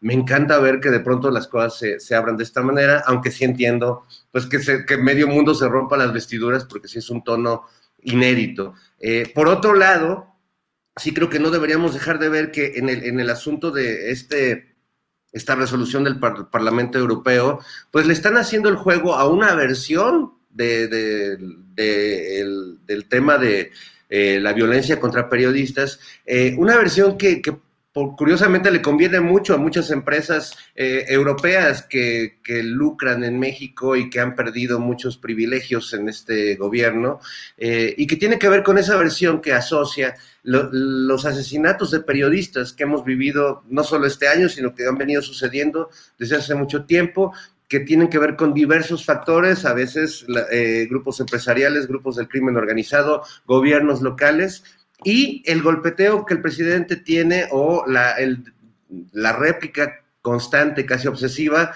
que hace a un grupo de sus críticos de, desde el periodismo, desde los medios, como son la gente de Latinos, este, la gente de, de ciertos grupos, eh, imagen, no sé. Reforma. Por, por, reforma, eh, ¿no? Que, que, insistentemente. Creo que para muchos, y creo que nos incluimos entre ellos, es muy claro que una cosa es esta pugna que tiene el presidente con ciertos grupos de poder mediático y no solo mediático, muy específicos, y lo que está sucediendo con la violencia eh, desatada en el país que sigue afectando cotidianamente a periodistas y ciudadanos. Creo que, que, que el Parlamento Europeo le haga el juego a esa versión me parece tendenciosa de la realidad mexicana, pues ya la deja muy en entredicho. Igual hasta se merecía la respuesta que, les dio el presidente. Gracias, Fernando. Ana Francis, se me hace que tienes que actuar como eh, eh, niña exploradora. Fernando Rivera tiene dotes para también para la legislación. Puede ser un próximo candidato a diputado, a senador. Yo le veo madera. Pero, Yo ya le estoy preparando su campaña. Sí, sí, ya, ya, ya, ya, ya. claro. Ya estoy boteando. Monocordio al poder, monocordio a la Cámara. Exacto. Muy bien, Ana Francis. Eh, ¿Qué viste? ¿Qué extraes como lección de lo que sucedió este 8M, en el cual ciertamente no hubo violencia, hubo flores entregadas, hubo abrazos? Hoy platiqué con Laura Castellanos, que es una periodista muy reconocida, autora de libros fundamentales para entender la lucha de la izquierda, y ella habla incluso de que hubo acciones de contrainsurgencia del gobierno federal y el gobierno de la capital para frenar la, eh, pues, la protesta en toda plenitud. Pero ¿cuál es tu lectura, Ana Francis, Bueno, varias lecturas. Y comienzo porque mm, coincidí con Julia Álvarez y Casa en una entrevista de Milenio el día de antier. Y ahí en la entrevista ella contó, ahí me enteré yo, te digo que ahora sí, quién sabe, me entero tarde de las cosas, pero ahí me enteré que ella había sido la de la foto donde está abrazando a una policía y las flores y tal, y contó la historia que me pareció eh, tremenda, en donde pues ellas estaban regalando flores y esto, y a la policía le habían aventado una cubeta de pintura roja. Y claro, ella vio como la policía se quedó pues estoica, como se tienen que quedar, pero hombre, con el alma este, golpeada, pues, ¿no? Y entonces fue y se acercó a ella y le dijo, perdón, ¿no? Así, pues perdón, que, perdón y gracias por lo que estás aguantando, no sé qué. Y la policía le dijo, ¿te puedo abrazar? Y ella le dijo, sí, claro. Y le dijo, pero te voy a embarrar de pintura. Le dijo, no, pues, venga, che, abráceme. Y se abrazaron y bueno, ahí se hizo viral esa foto y tal. Pues un montón de lecciones ahí, ¿no? Por un lado, la elección de todas las eh, activistas que llevaron flores y que optaron por, por regresar la discusión a donde va, que es a la discusión de las demandas, que es la lucha contra un sistema, no contra un gobierno en específico, que es la lucha contra el patriarcado y contra el neoliberalismo, etcétera, que ahí es donde están los puntos. Eh, en esta cosa, eh, o sea, como que mi frase del, mi, frase que para cerrar el día que estuve platicando con mis amigas y eso fue, yo tenía mucho miedo de esta marcha, justo ahora siendo diputada de la Ciudad de México, y la verdad es que qué tonta, porque tengo que confiar más en mi movimiento, pues, ¿no? Que es de donde yo vengo. Y me dio mucho gusto ver como el propio movimiento, ahora, ojo, es que el movimiento feminista también está en el gobierno, también está en parte de la política, pero siempre ha estado, lo que pasa es que ahora está masivamente, pues, ¿no? Eh, desde las feministas históricas que se fueron colocando como diputadas del PRI eh, y que podían hacer algunas cositas y otras muchas no pudieron, eh, porque les tocó estar solas, hasta ahorita que somos un montón. Entonces, pues también ahí hay movimiento feminista dentro, del, dentro del gobierno, dentro de los partidos políticos de izquierda y obviamente en la sociedad civil, en las calles, ¿no? toda la irrupción de la voz de, la, de las morras, de las chavas, de las, de las jóvenes, cómo han venido a, a irrumpir en esta voz y en esta conversación. Y me parece que una operación de seguridad muy atinada de extraer quirúrgicamente eh, o controlar quirúrgicamente los grupos infiltrados que no que querían justamente desestabilizar el asunto. No sé si a eso se le llame contrainsurgencia. Marcharon un montón de mujeres. Me queda claro que muchas eh, no marcharon porque les dio susto, ¿no? Eh, muchas de mi generación y tal, eh, pues por susto. Muchas obviamente no llevaron a sus hijas por susto. Em, y que habrá que recuperar el, que habrá que recuperar como el, o sea, habrá que perder el susto y volver a marchar todas aquellas. When you're ready to pop the question, the last thing you want to do is second guess the ring. At Bluenile.com, you can design a one of a kind ring with the ease and convenience of shopping online. Choose your diamond and setting. When you find the one, you'll get it delivered right to your door. Go to Bluenile.com and use promo code LISTEN to get $50 off your purchase of $500 or more. That's code LISTEN at Bluenile.com for $50 off your purchase. Bluenile.com code LISTEN. Hey, it's Ryan Reynolds, and I'm here with Keith, co star of my upcoming film, If, only in theaters, May 17th. Do you want to tell people the big news? All right, I'll do it. Sign up now and you'll get unlimited for $15 a month in six months of Paramount Plus Essential Plan on us. Mintmobile.com slash switch. Upfront payment of $45 equivalent to $15 per month. Unlimited over 40 gigabytes per month. Face lower speeds. Videos at 480p. Active Mint customers by 531.24 get six months of Paramount Plus Essential Plan. Auto renews after six months. Offer ends May 31st, 2024. Separate Paramount Plus registration required. Terms and conditions apply if rated PG. Que por susto se alejaron de la marcha, pero de todos modos marcharon un montón de mujeres. Esta decisión que tomaron las policías desde hace unas semanas de irrumpir en la voz pública eh, y tomar el micrófono, evidentemente esta decisión del, del- de, de derechos humanos de hacer este diálogo entre, entre policías y activistas, en donde pues nos escuchamos y en donde justamente pues las policías adquieren cara y cuerpo de mujer y entonces la cosa cambia, pues, ¿no? Y en donde ellas mismas también nos van contando que al interior de las fuerzas policiales pues también hay una chamba que hacer, ¿no? En fin, me parece que es una suma de eventos afortunados. Eh, me sorprendió la marcha, me sorprendió para bien. Eh, pues por eso anoche dormí desde tan tempranito, porque fue agotador el estrés de pensar que iban a ocurrir otra vez como actos incontrolables y tal.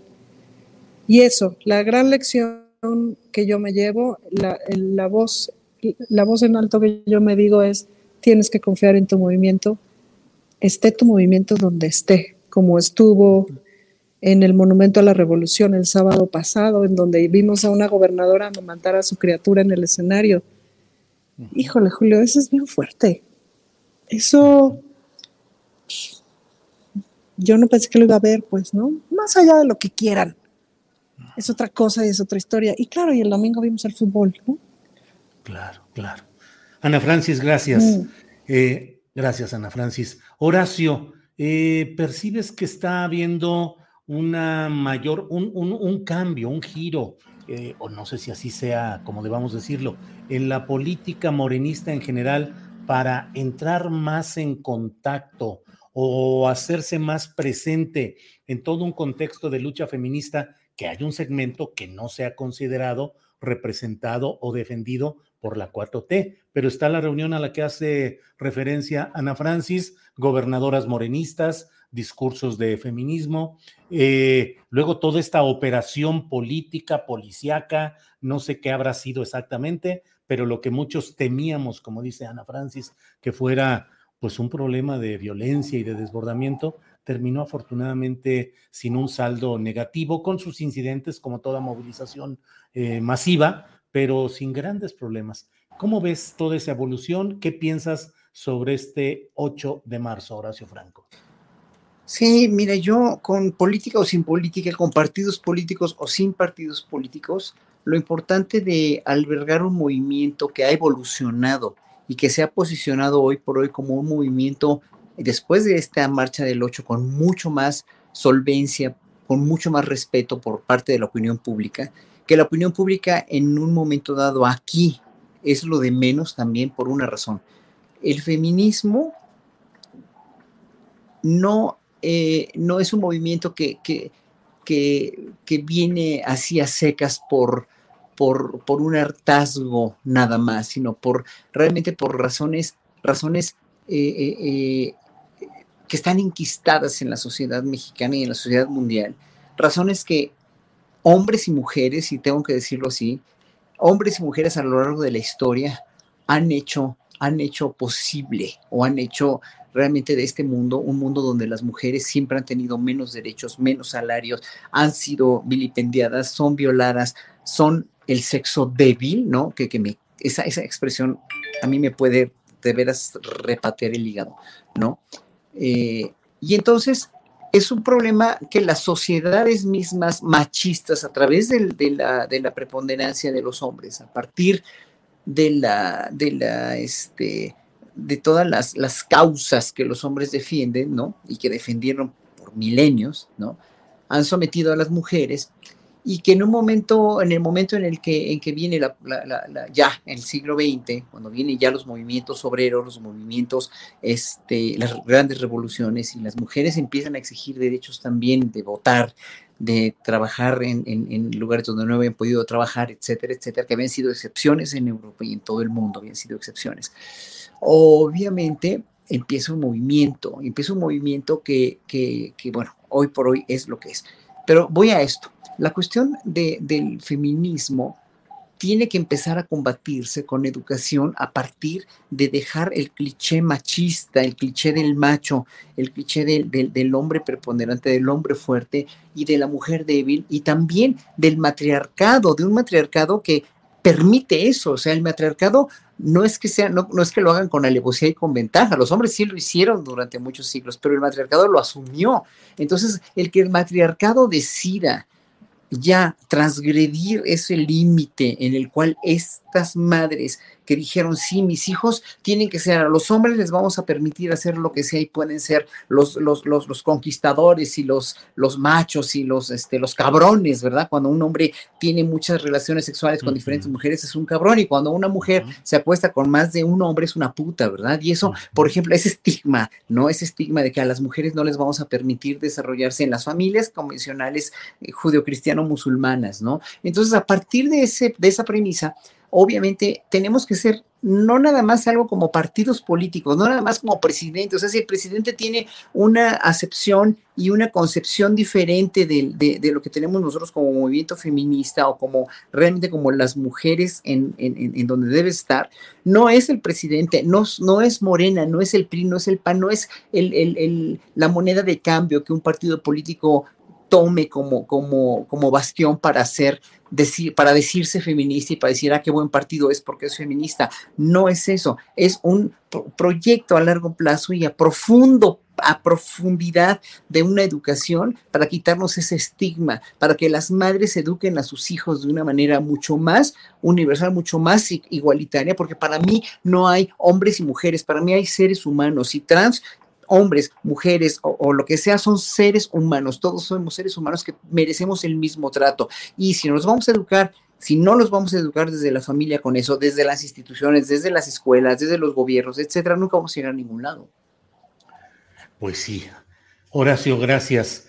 Eh, Fernando Rivera Calderón, ¿qué opinas sobre este tema? ¿Qué viste el 8 de marzo? ¿Qué te llamó la atención? ¿Qué destacas de ello, Fernando?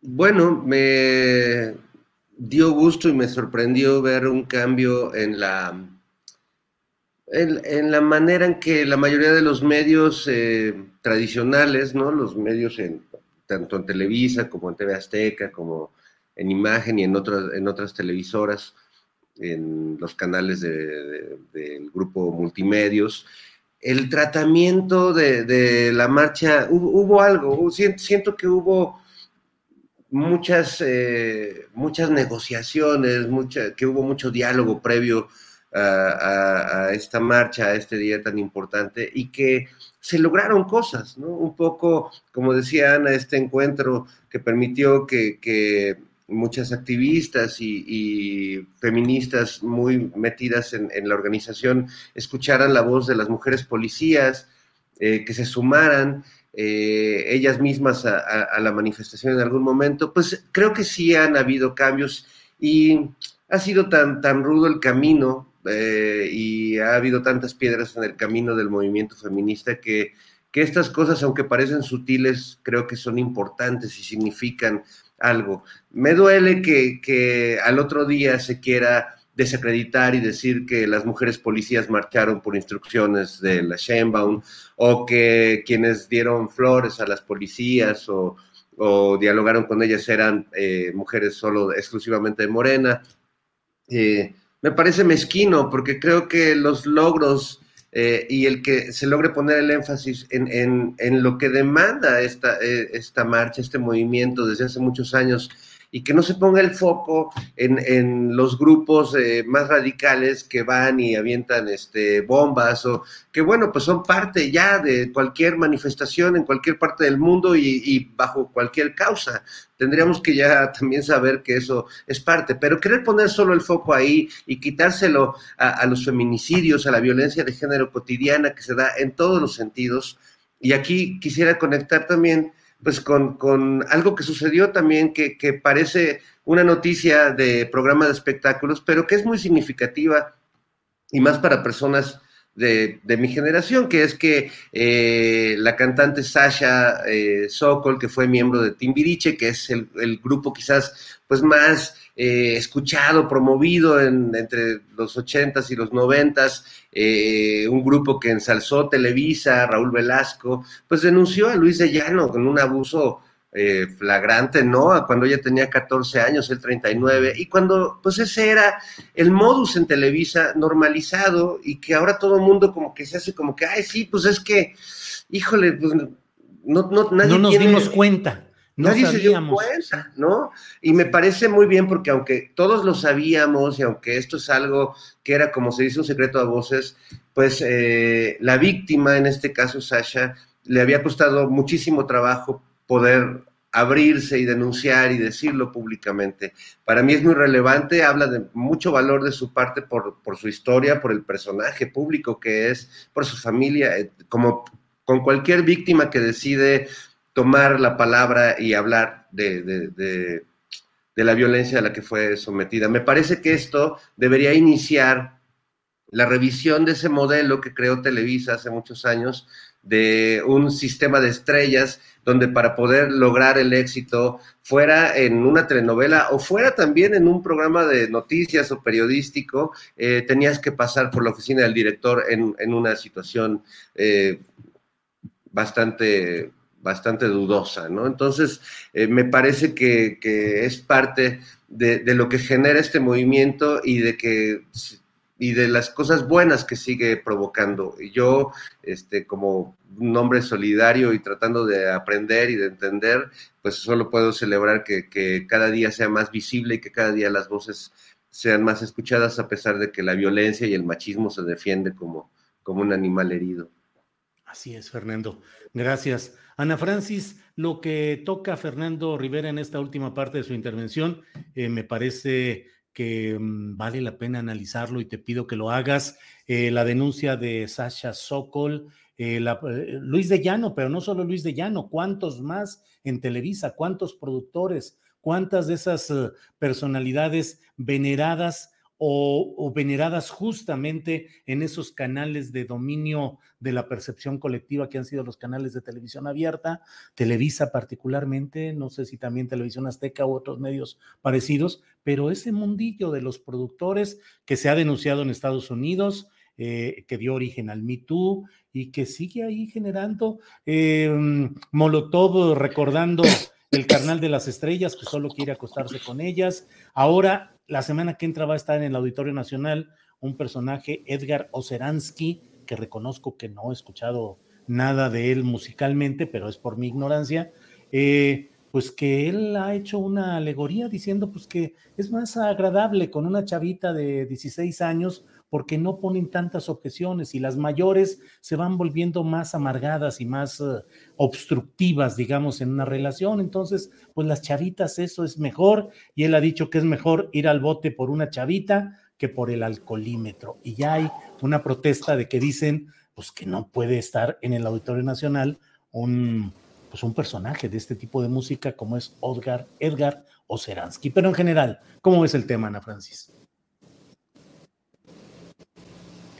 Bueno, pues como bien decía Fernando, es un secreto a voces que hemos sabido todo el mundo, pues, ¿no? Mis, de mis amigas que hacen telenovelas, bueno, me, me, han contado cualquier cantidad de anécdotas de morirse. Ahora, ojo, Julio, me han contado anécdotas tremendas de ahí y tremendas de la Suprema Corte de Justicia, ¿me explicó? Uh -huh. eh, este, no, no nos hagamos, justamente, eh, uh -huh. ha sido una práctica, pues, las mujeres hemos sido distinto tipo de objeto, pues, ¿no? O a según la mujer que seas, este, eres un objeto distinto.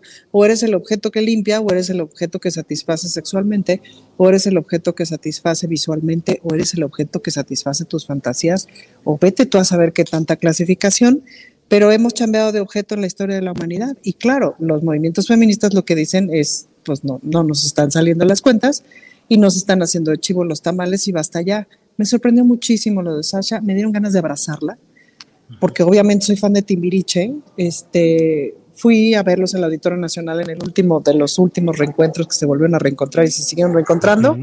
Y grité y, lo, y, grité y canté como loca y bailé, y porque me las sé todas.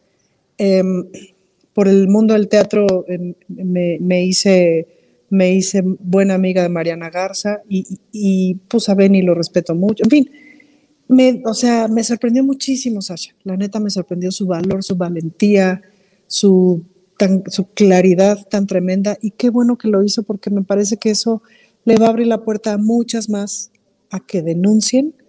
Y pues sin duda que las televisoras han contribuido a toda una narrativa espantosa. Y te pongo un ejemplo muy claro platicando con abogadas defensoras de las mujeres en el sistema de justicia de la Ciudad de México eh, y platicando con las que atienden en los centros de atención a la violencia, abogadas, que me dicen, muchas mujeres tienen miedo de que las acusen de abandono de hogar o de faltas a la moral y entonces por eso no denuncian al agresor y no hacen una serie de cosas porque las amenazan con denunciarlas por esos dos conceptos y quitarles a sus hijos siempre la amenaza de las mujeres, la violencia vicaria, la amenaza de quitarnos a nuestros hijos es lo que más nos puede.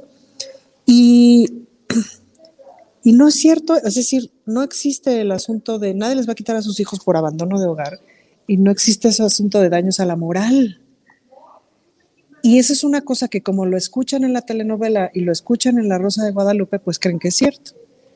Entonces yo dije, bueno, estaría padre echar una platicada con guionistas de las televisoras para decirles, oigan, por lo menos no dan información equivocada, porque todavía sigue siendo un referente para muchísima gente, pues, ¿no? Entonces, pues desde esas narrativas que son una cosa espantosísima, hasta la práctica del uso de las mujeres como objetos. Por ejemplo, una, una, una muy típica que era la de las fiestas de las fiestas con los, con los de ventas, ¿no? Que pues eh, se organizan estas fiestas para, en donde los de ventas de las televisoras invitan a anunciantes, ¿no? Eh, y entonces invitan un montón de actrices de las que están en ese momento en las telenovelas y tal, para que eventualmente salgan con los anunciantes. Este, vete tú a saber el grado de exigencia o el grado de servicios que tendrían que presentar. Pero esa es, es esa la pasaron un montón de mis amigas. A mí no me tocó porque nunca hice telenovelas, no doy el casting. Em, y nunca fue mi, profesión, pero pues caramba, eh, pues es una práctica, ha sido una práctica común que tiene que desmontarse, claro que tiene que desmontarse, pero sí insisto, ¿eh?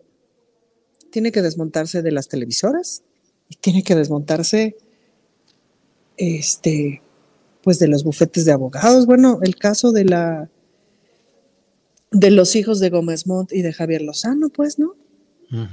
O sea. En todos lados. En todos lados. Ana Francis, gracias. Eh, Fernando Rivera Calderón. Eh, ah, no, no, no. Sigue, déjame, ya me hice bolas. Sigue Horacio, sigue Horacio. Perdón, Horacio. Em, voy a ir, sí, sí, chon, chon, chon. Helo aquí, helo ahí está. Em, voy a ir poniendo otros temas, pero desde luego lo que ustedes quieran comentar de los anteriores, adelante, pero un poquito para que vayamos desahogando porque hay muchos temas pendientes. Eh, Horacio, ¿cómo has visto todo este tema de Gers Manero, de su defensa que salió a varios medios de comunicación para decir, bueno, pues yo recibí el adelanto de la ponencia del ministro sobre el caso de mi exfamilia política, pero pues no hay nada irregular. ¿Cómo ves eh, todo lo que se ha ido dando alrededor de Alejandro Gertz Manero, particularmente con este tema de las llamadas interceptadas y luego filtradas, Horacio Franco. pues a mí me sorprendió mucho oír al fiscal Gers Manero hablar con esos improperios, muy impropios de un fiscal, como muy impropios también se les, se les, se les hizo a mucha gente lo de los borregos, ¿verdad? Pero bueno, ahora sí que ya, como ya no hay máscaras por el internet y por toda la cuestión, y bueno, obviamente las filtraciones eh, en este sentido son deleznables, ¿no? Pero pues ya vimos de que, de, ya, ya vimos cómo se expresa el fiscal, ya vimos más que cómo se exprese, cómo piensa y cómo está actuando, eh, yo pensé que en dos días iba a estar el fiscal ya sin, yo, ya por pundonor hubiera yo renunciado, si yo fuera él, o, le hubieran pedido la renuncia. Yo pensaba que en dos o tres días ya hubiera estado este caso finiquitado, ¿no? Porque en verdad no se debe, está violando, está violando realmente las leyes, el fiscal, y él lo sabe, lo debe saber muy bien. Es muy deleznable, es muy triste, pero más desesperante que, que, que lo tenga ahí, eh, eh, lo tenga ahí la Cámara de Senadores, pero también el presidente. O sea, yo es lo único que en verdad difiero mucho y de, veras cada que el presidente defiende a Gers Manero. Y esta fue, esta última semana, que hace tres días lo, lo volvió a defender, voy a decir que él estaba con él y que él estaba seguro de que, de que es una persona este, honesta, etcétera, etcétera, pero ya lo hizo con menos, este, con menos entusiasmo, ¿no? Eh, y yo en verdad lo que pienso es que si hay algo que no está funcionando en este gobierno es la fiscalía, ¿no? Es en verdad esto ya no da para más, ya la, la y, cuando uno se entera de que en la misma fiscalía hay bandos ahí trabajando, bandos encontrados del personal que estaba con García Luna, del personal que estaba con los otros fiscales anteriores, de, de, los exenios de, de, Calderón o de los exenios de, Fox, etcétera, etcétera, ¿no? Pues da, da mucha pena, ¿no? Porque no, da, aparte de la pena, la desesperanza, porque nosotros pensábamos que ya en, en, en un sexenio por lo menos en la primera mitad del sexenio se iban a, dar casos más exprofeso, más, más express para poder eh, juiciar, para poder abrir carpetas de investigación, para poder señalar, y está muy lento todo, ¿no? Ya el mismo presidente lo estaba señalando hace dos años, hace un año lo estaba señalando, esto va muy lento, sí, pero hoy por hoy con todo esto, con todas esas filtraciones, con todo esto que se está manejando, no puede quedarse el fiscal. Para mí, obviamente como sociedad, como pueblo, yo no puedo ver, no puedo aceptar que un fiscal esté trabajando así de esta manera con un presidente que tiene una aprobación tan alta y que tiene una que tiene además del pueblo por parte del pueblo unas expectativas tan altas. Nada más es eso, o sea, todo lo demás cómo lo maneje Gertz o cómo lo manejen eh, eh, eh, políticamente, eso me tiene sin cuidado, pero moralmente, moralmente hablando, esto en verdad ya no es aceptable. Gracias, Horacio. Eh, Fernando Rivera, como he dicho, si quieres tocar algunos de los temas anteriores, adelante. Y para ti te propongo eh, que nos digas qué opinas de este, mm, pues este golpe que yo no sé si fue en busca de audiencia, de equilibrios, en el cual Radio Fórmula, en concreto el programa de Ciro Gómez Leiva, que no había tenido esa apertura para voces correspondientes a lo que hoy es la llamada cuarta transformación, de repente abre el espacio para que entre Epigmenio Ibarra. ¿Qué opinas de ese lance, Fernando Rivera Calderón?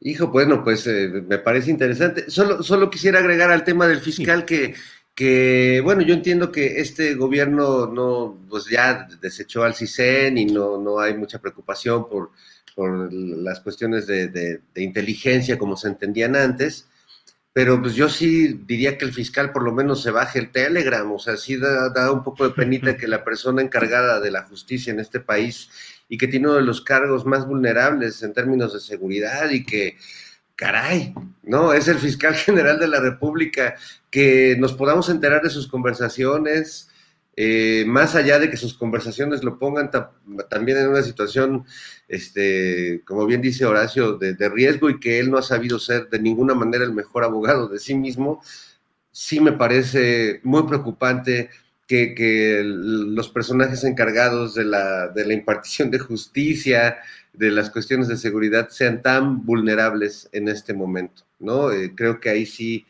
Entiendo que el presidente no cree en estos sistemas de inteligencia de antes, pero sí debería tomar algunas precauciones al respecto. Y bueno, en el otro tema de, Radio Fórmula, pues mira, parecería que después de, durante muchos años, y lo, sabemos todos, pues los medios eh, más importantes, la radio, la televisión, los mismos periódicos, le dieron la espalda a los lectores y al público, a los televidentes, en función de que estaban recibiendo muchísima lana de, del gobierno en turno, con lo que podían realmente hacer periódicos pues, para el consumo del círculo rojo de sus amigos y lo que dijera la gente, las, cartas a los lectores, pues se lo pasaban por el arco del triunfo. Eh, le apostaron con todo lo que pudieron a que no ganara López Obrador y no sucediera lo que está pasando. Yo, yo, a mí me tocó vivirlo en carne propia dentro de uno de esos medios, donde pues incluso salí, este, por, por justo porque no, pues no iba mi idea con la que ellos tenían de quién iba a ganar y quién, y ellos ya veían pues que tenían ya asegurado ese contrato para los siguientes seis años en México y realmente estaban muy contentos y muy ilusionados y estaban muy seguros de que no iba a ganar López Obrador. Eh, finalmente se quedaron sin ese presupuesto, se quedaron sin ese esa lana, tanto los medios importantes como los columnistas, que pues vaya que cobraban una buena lana por hablar a favor o por golpear a, a, quien les fueran tirando línea. Y, y, ahora pues me da la impresión de que por primera vez eh, eh, están como considerando a las voces del público que exigen pues que haya un cierto equilibrio de fuerzas. Me encanta en este caso porque Ciro pues hasta donde yo sabía, si no odiaba, por lo menos Epigmenio le cae muy mal y le solía decir el Goebbels de la 4T y lo llamaba con apelativos verdaderamente rudos. Es como si tú mañana invitaras a Raimundo o la próxima semana estuvieras sustituyéndome en la mesa del más allá. Espero, toco madera, espero que no sea así, Julio, pero así se las están gastando. Ajá, ajá. No, no, de ninguna manera, Fernando, de ninguna manera. Yo nada más quiero hacer sí. notar una cosa, Julio, que Fernando estará insidioso desde el principio de la mesa de más allá. Sí, nada más, o sea, me parece importante que, que mira, lo liques, sí. Julio, porque te está echando, te está echando a pelear. Fernando, Fernando, por favor, digo. Como tú echaste a pelear al presidente con el Parlamento Europeo, Fernando se está desquitando contigo. solo, solo, le estamos poniendo un poco de cabulilla el viernes para que, para que para el rating, para el rating, para el rating. Exacto. Oye, oye, Julio, pero tú con la entrevista que le hiciste a Ciro, que estuvo muy padre, realmente muy buena entrevista, pues diste de veras ahí mucho de que, de que realmente le hiciste muy buena publicidad, además. ¿eh? Sí, sí, sí, sirvió y además él mismo dijo que había ese tema de audiencia. Y a mí me llamó mucho la atención, digo, puse mucho interés en preguntarle si en su caso había habido presión que él conociera de alguien del gobierno federal para cambiar su línea editorial o para influir. Y él dijo que él directamente no conocía nada. Le dije, bueno, y de manera indirecta, Dijo, tampoco, o sea, yo, a mí nadie, ni secretario de gobernación, ni Jesús Ramírez Cuevas, ni nadie ha intentado imponerme una línea. Y dijo, y a mis jefes en Radio Fórmula y en imagen, que yo sepa, tampoco. No, pero ellos son la línea. El problema es que, ok, pon tú que no te impongan línea a tus jefes, pero ellos están, ellos son la misma línea, pues, ¿no? Ese no, es me refería a la línea del gobierno federal. De que ah, no, la, ah, claro, sí, no, ellos son la otra línea, pues, ¿no? Uh -huh, uh -huh. Sí, sí, preguntarle si había línea del gobierno federal para que ellos cambiaran su línea editorial y dijo que no, que en absoluto. Pero bueno, pues fue una, una entrevista interesante. Oye, Julio, por cierto, sí. una cosa, ¿eh? Ahorita tenemos un récord de audiencias de casi 8.700 personas y nos Cállate. faltan likes. Sí, de veras, nunca habíamos tenido tanto, tanta audiencia y muy padre porque está muy, muy, este, muy prendida aquí la audiencia y muy linda conmigo también y con todos, ¿no? Pero eh, preguntan varias cosas que a ver si después da, da tiempo, ¿no? También. Sí, Pero este, de, den likes, faltan likes, hay que darle likes a Julio. Eso sí, eso sí, Horacio, gracias. ¿Algo quieres decir, Fernando, que estás hablando, pero eh, sin micrófono y no todavía no interpretamos. Fíjate, Ana Francis, sigue haciendo ahí trucos para decir. Te quiere además, arruinar, Julio, se claro, quiere quedar con tu lugar, eso es lo que claro, pasa. Te no tiene me deja envidia. hablar, me censura.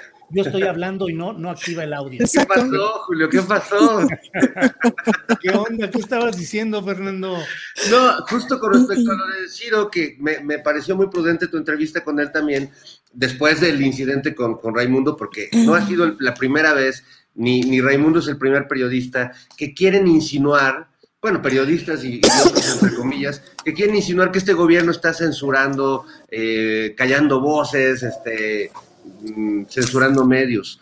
Y la verdad es, es que eh, me pareció prudente que se lo preguntaras a Ciro, porque vaya que Ciro en otros momentos de la vida ha recibido esas llamadas y yo me ha tocado coincidir con él. Eh, fuimos fundadores de Milenio en el año, bueno, en el 97, la revista Milenio Semanal, y luego el diario en el 2000, eh, que fue cuando ya nos cayó el le digo el marín, este.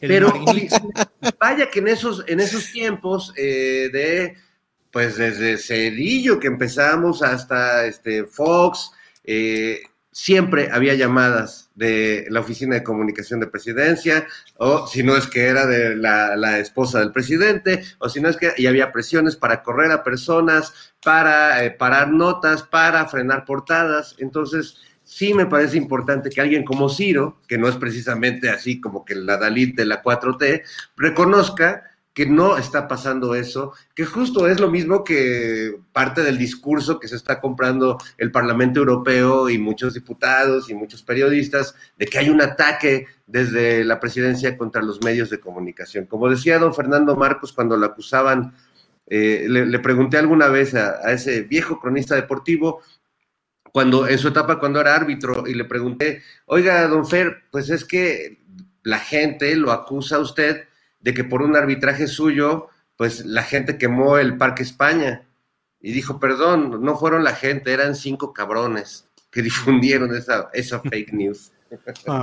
pues sí, así es a veces de que son unos cuantos cabrones y ahí Pues- corresponde como en eh, solo le pido a Dios que no perdamos eh, de memoria lo que hacen algunos, unos cuantos. Ana Pero, pero fíjate, Julio, qué momento más interesante. No, Fíjate, se fue. esa sí es producción. Eso es fue interesantísimo. Wow. Sí, sí, sí. Eso solo lo podía hacer Ana Francis. Fíjate que esto es interesante y paz, se difumina. Esa es, esa es Ana Francis. Oye, ¿esos, ¿esos poderes te vienen cuando te haces diputado o ya los tendrías desde antes? No, no, no, no, es cuando- eso viene con la charola, Ana Francis. No, ahora no se escucha, fíjate, estás en lo mismo, estás en lo mismo. No se oye. escucha. Ya. No, no, No te no, oye. vamos- oye. Vamos a tener que interpretarte. ¿no? Te- le- Ya se Vamos. volvió a salir. Ya, No. va, viene. A ver. Pero mira, es como en los juegos de fútbol. Estamos, Uno, eh, dos, ya tres, estamos probando, en los minutos probando. finales, ya vamos a tener que despedir ¿Ya y está escucha? gastando tiempo como en el fútbol americano. Sigue el No, no, no, no. A ver, ¿qué Ana Francis? ¿Ya me escuchan? Ya. Ya. Ya te escuchamos. Digo a decir primero Nos quedan ¿Qué, segundos. qué estaban hablando de- detrás de mí? Ratas malditas. Segundos, no. Decirles que es un momento muy interesante, Julio. Es decir, hay muchas cosas que no sabemos cómo. Ahí sí, como artista de cabaret y especializada en eso te lo digo.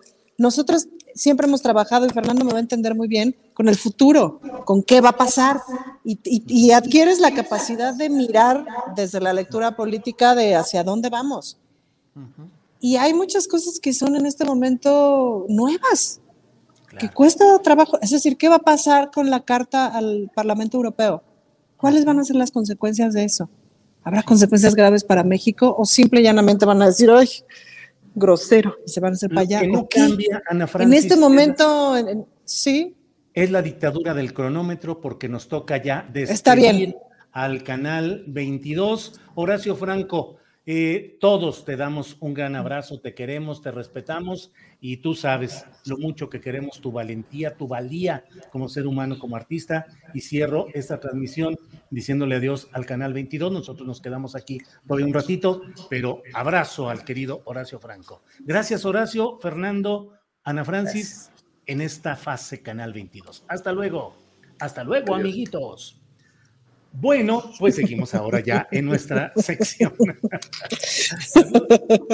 tú también te deschongas en esta mesa, Julio, ¿eh? Te deschongas. Oye, pues ¿qué voy a hacer si ustedes son una abierta provocación? Yo ya todo serio, un hombre ya senecto, ya todo así, cuidadoso, y ustedes, dale, dale, ¿qué se hace, Ana Francis? Bueno, perdón, Ana Francis, te corté la inspiración, ¿quieres continuar con lo que estabas diciendo? Sí, decía yo que son tiempos inéditos y eso, además de refrescante y vital, eh, pues caramba, era muy necesario, pues, porque el futuro sí se veía muy aterrador. Eh, yo sí terminé el sexenio de Peña Nieto muy, después del sismo de la Ciudad de México, muy, pues muy desesperanzada, muy, sí, desesperanzada es la palabra. y, y pues sí son tiempos en ese sentido muy esperanzadores. Con todo, hay muchísimos errores, muchas ventanas de oportunidad. El, el martes tuve la oportunidad de asistir al Palacio Nacional a, un a, un, a un, una convivencia con el presidente sobre el 8 de marzo. Por ahí se transmitió, se transmitió unos discursos súper buenos. Me sorprendió, por ejemplo, el discurso de la presidenta del Banco de México, la primera, este, y que habló además de que, su, de que la Junta de Gobiernos es paritaria, pues, ¿no? En fin, un montón de cosas. Pero son tiempos muy interesantes. Es la primera vez que tenemos tanta paridad en todos lados. Y eso no sabemos qué resultados va a dar. Claro, las feministas decimos, eso va a transformar el mundo, no nada más el país pero no sabemos hacia dónde, es decir, estoy absolutamente confiada en eso, pero lo cierto es que no, todavía no me alcanza la cabeza para imaginar hacia dónde. Y en este desayuno, a cada una de las compañeras feministas que ahora están trabajando en la cuarta transformación, le preguntaba, ¿estás durmiendo tranquila? ¿Estás todavía segura de que lo que estás haciendo es lo mejor posible por la ciudadanía y todo, todo? Y todas me dijeron, ah, no, bueno, claro, Creo que se podrían hacer muchas más cosas. Creo que se están cometiendo muchos errores. Creo que hay mucho que trabajar. Creo que hay ventanas de oportunidad, ¿no? Pero todas están así de, bueno, claro, se puede trabajar. Eh, y eso es muy importante. Entonces, pues eso, Julio, son tiempos inéditos. No, no sabemos qué va a pasar. Eh, nunca pensamos que Sasha Sokol iba a alzar la voz. Nunca pensamos eh, que íbamos a tener tantas mujeres gobernadoras tan distintas. Eh, no me imaginaba la resolución de las flores y las policías hablando y diciendo lo que no me la imaginaba. No me imaginaba que hubiera tantas policías, no me imaginaba una ciudad con tantas mujeres policías. Entonces, bueno, pues bendito sea el futuro que no que no que no que no es este que no es tan establecido. Gracias, Ana Francis. Estamos ya en la parte de los eh, postrecitos, Horacio, la parte que quieras agregar, invitación, actuación, reflexión, lo que tú desees, por favor, Horacio. No, pues bueno, yo quería hablar de, todavía, los conciertos ya van empezando en marzo y en abril, más bien en abril, ¿no? Y ahí les, les iré invitando. Eh, lo que quería yo, que no mencionamos aquí, fue lo de lo que pasó el sábado en el Estadio Corregido de Querétaro, que yo como total, total no, pues ya saben ustedes que yo nunca he en mi vida he visto un partido de fútbol, ni soy aficionado al fútbol, ni, o sea, respeto muchísimo lo que hacen, es un deporte con una táctica maravillosa, siempre se me ha hecho injusto la cantidad de dinero que se mueve a partir de, de el problema es el embrutecimiento que se le ofrece a la gente a partir de un juego tan inteligente. Fíjense qué, dicotomía tan chistosa. El embrutecimiento y aparte del embrutecimiento, la mercadotecnia que hay detrás de ello, ¿no? O sea, es impresionante cómo a partir de la mercadotecnia se puede hacer algo tan siniestro como lograr estas barras, como lograr esta, esta aparente fruición y esta aparente eh, eh, despersonalización de los aficionados de olvidarse que son seres humanos y comportarse como unas bestias. La verdad es terrible, ¿no? Eh, sea el mecanismo que sea, pero como un deporte puede, eh, eh, puede llevar a esto, ¿no? Un deporte tan inteligente, un deporte tan benemérito, tan socialmente que podría ser tan, tan, o sea, que lo es también, ¿no? Cuando los chicos en las escuelas juegan y todo, pero ya cuando se comercializa y se mercadea con una y con, con, una con un deporte así o con cualquier cosa que sea eh, parecida, pues qué mezquino, qué mezquinos intereses también de todos los calientes y los medio calientes y los fríos y todo lo demás y todos los que mueven el dinero de, las federaciones, qué mezquino todo eh, y qué, qué vulnerable el pueblo, qué vulnerable esa afición que no tiene otra cosa dentro de su personalidad más que despersonalizarse precisamente a causa de un partido o a causa de una pasión totalmente válida, pero muy injustificada la manera en que la desatan. Entonces, bueno, obviamente es una decadencia social, una decadencia también de valores y de, y de que, que, puede, que puede ser resarcida con más educación, con más cultura, pero yo creo que esto sería muy a largo plazo, porque no es nada más en México que pasa esto, sino en toda Europa. Nada más que, por ejemplo, en Inglaterra ya lograron, este, eh, ya lograron vigilar estos hinchas que antes hacían destrozos y ya no los hacen tanto, pero eso no quiere decir que Europa sea más civilizada que México. Lo estamos viendo con lo del Parlamento Europeo. No creo que sean más civilizados. Lo que pasa es que tienen un poco más capacidad de organización y un poco más también capacidad de, de, de, de desarticular la corrupción que la que hemos tenido en este país. Yo creo que en eso nos falta mucho que aprender y con, tenemos una, un gobierno que lo puede hacer si ayudamos todos, como siempre acabo diciendo. Gracias, muchas gracias Horacio Franco. Postrecito para cerrar esta mesa, Fernando Rivera Calderón, por favor.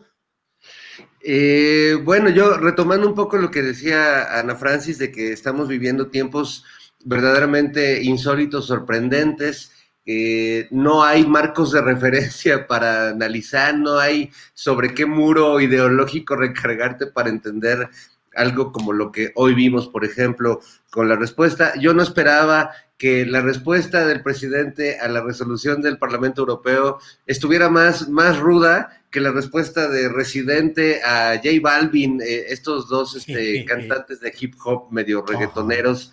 Este, creía que ellos tenían el tono más fuerte y no, la verdad este, me sorprendió ver que, que no es así. Y me, me, ha sorprendido en general ver cómo eh, mientras de pronto damos algunos sutiles pasos hacia la civilización, como esta mesa donde tratamos de escucharnos y de entendernos, y esos pequeños espacios donde se dan eh, estos momentos de empatía y de, concordancia, siempre esa, esa naturaleza humana salvaje, ¿no? Y que conecta mucho también con el, con el machismo, pues nos, nos rebasa, ¿no? Lo que pasó en el estadio, como dice Horacio, pero por ejemplo, ayer escuchaba la entrevista que le hizo Hernán Gómez a Agustín Laje, este personaje uh -huh. que, que, también has platicado con él, uh -huh. eh, Julio, de la ultraderecha argentina, y pues hablando de cosas completamente como en un absurdo también, diciendo que pues el heteropatriarcado no existe y que las luchas de, de los derechos de, de, las personas afrodescendientes, etcétera, que no tienen sentido y, y entonces, y vendiendo miles de libros al, mismo tiempo, estamos realmente en un mundo muy extraño, eh, donde uno mismo no, no siempre es capaz de sostener su propio punto de vista sobre las cosas. Yo creo que a nosotros mismos nos ha pasado que nuestros puntos de vista se han ido transformando. El más reciente libro de Fernando Sabater, que voy a tener la oportunidad de presentar en, en unas semanas, son justo textos de él que él mismo revisita, textos sobre política, sobre análisis social, que revisita y se cuestiona a sí mismo, como en un diálogo eh, muy interesante que creo que todos deberíamos hacer porque estos tiempos nos obligan a reformular todos nuestros conceptos. Así es. Pues muchas gracias, Fernando Rivera Calderón. Eh, gracias a los tres, Ana Francis. Gracias por esta ocasión. Buenas tardes. Muchas gracias.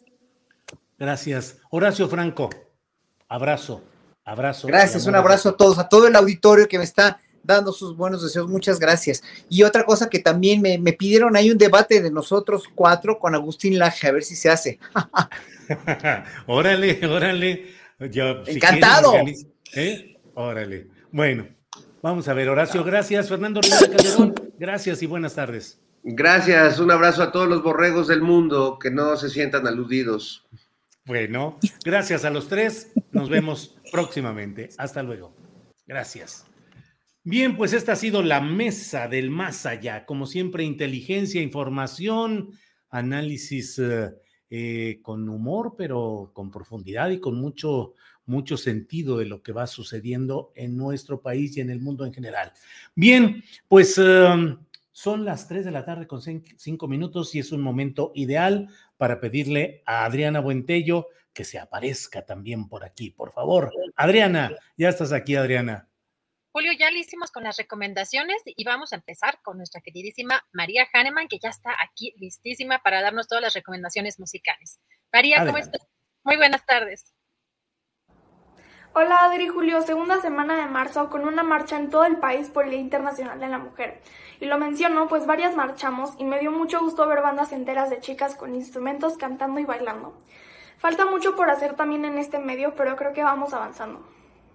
Y me voy con las recomendaciones. Siguen las jornadas de mujeres de la música por parte de Musiconam. Todavía hay actividades hasta el 13. Y en el programa 3 de los FUNAM se estrenará Horror de Sally Beamish y obras de Michael Tippett y Franz Joseph Haydn. Presencial y transmisión en vivo mañana a las 8 de la noche y el domingo a las 12 del día. También se presenta el concierto Mujeres en el Arte, como Art, con obras de compositoras mexicanas del siglo XXI. Destacan trabajos de la más joven generación de compositoras e intérpretes nacionales de forma presencial el domingo a las 12 del día y lo JUEM en su primer programa está formado por obras de María Teresa Carreño y Mozart. Será un formato presencial y transmisión en vivo, este domingo a las 6 de la tarde. Estas actividades serán en la sala Nezahualcóyotl en las siguientes plataformas: música.unam.mx, YouTube, Facebook, Twitter e Instagram Musiconam. Y este viernes tenemos una invitada muy muy muy especial. Ella es una mujer que todos los días me inspira, que la admiro desde que tengo 5 años y ha sido un ejemplo a seguir para mí. Ella es la pianista mexicana Daniela Littman. Dani, qué gusto, muchas gracias por estar aquí conmigo. Ay, al contrario, gracias por invitarme, María, te quiero mucho. Dani ha sido una gran inspiración para muchas niñas y mujeres durante toda tu carrera. Dinos cómo te hace sentir eso. Ay, eh, honrada, realmente yo hago lo que me gusta y, este, eh, espero que ellas también y, estamos todas juntas, ¿no? Todas hermanas. No puedo dejar de mencionarlo, más en este mes de la mujer. Ser mujer ha sido complejo para tu carrera. ¿Te ha costado más trabajo que a los chavos? Bueno, es una pregunta muy difícil porque creo que muchas veces el, sexismo que se ve es sutil, a veces em, eh, para mí, personalmente, en la carrera, yo no he sentido que ha tenido un efecto negativo en, mi carrera. Eh, creo que soy muy afortunada de poder decir eso, porque sé que a muchas mujeres no, no, no, no tienen tanta suerte de poder decir eso. Em, pero eh, me da muchísimo gusto que, que, todas estamos confrontando este problema ahora y hablando del problema y resolviéndolo poco a poco. Em, y sí. Y por último, ¿qué sueño te falta por cumplir? Bueno, ser músico es una carrera muy larga, pero también es, es, un estilo de vida donde realmente nunca dejas de aprender y de practicar. Y em, siento que apenas aquí llegando a, Nueva York a este, estudiar, eh, he tenido, aprendido tantas ideas nuevas que estoy, siento que me queda un mundo por adelante descubrir en la música y, em, entonces ser, buen músico, supongo. Eh, sí. Y ahora sí, ya por último, ¿qué mensaje nos das a las mujeres y a las niñas? Bueno, diría que em, exploren, estudien, trabajen, porque creo que no existen trabajos que sean exclusivamente para hombres o mujeres. Creo que todos Em, somos capaces de hacer lo que queremos, eh, seguir nuestros sueños. Em, entonces sí, eh, nos tocó vivir en una época donde finalmente estamos eh, hablando sobre los, los problemas que nos han tocado vivir todas las mujeres y em, podemos hacer lo que sea si, si lo queremos. Entonces, sí, a echarle ganas y y sí. Bueno, pues muchísimas gracias, sabes que te quiero mucho y te admiro muchísimo. Un abrazo. Ah, yo también, muchas gracias María.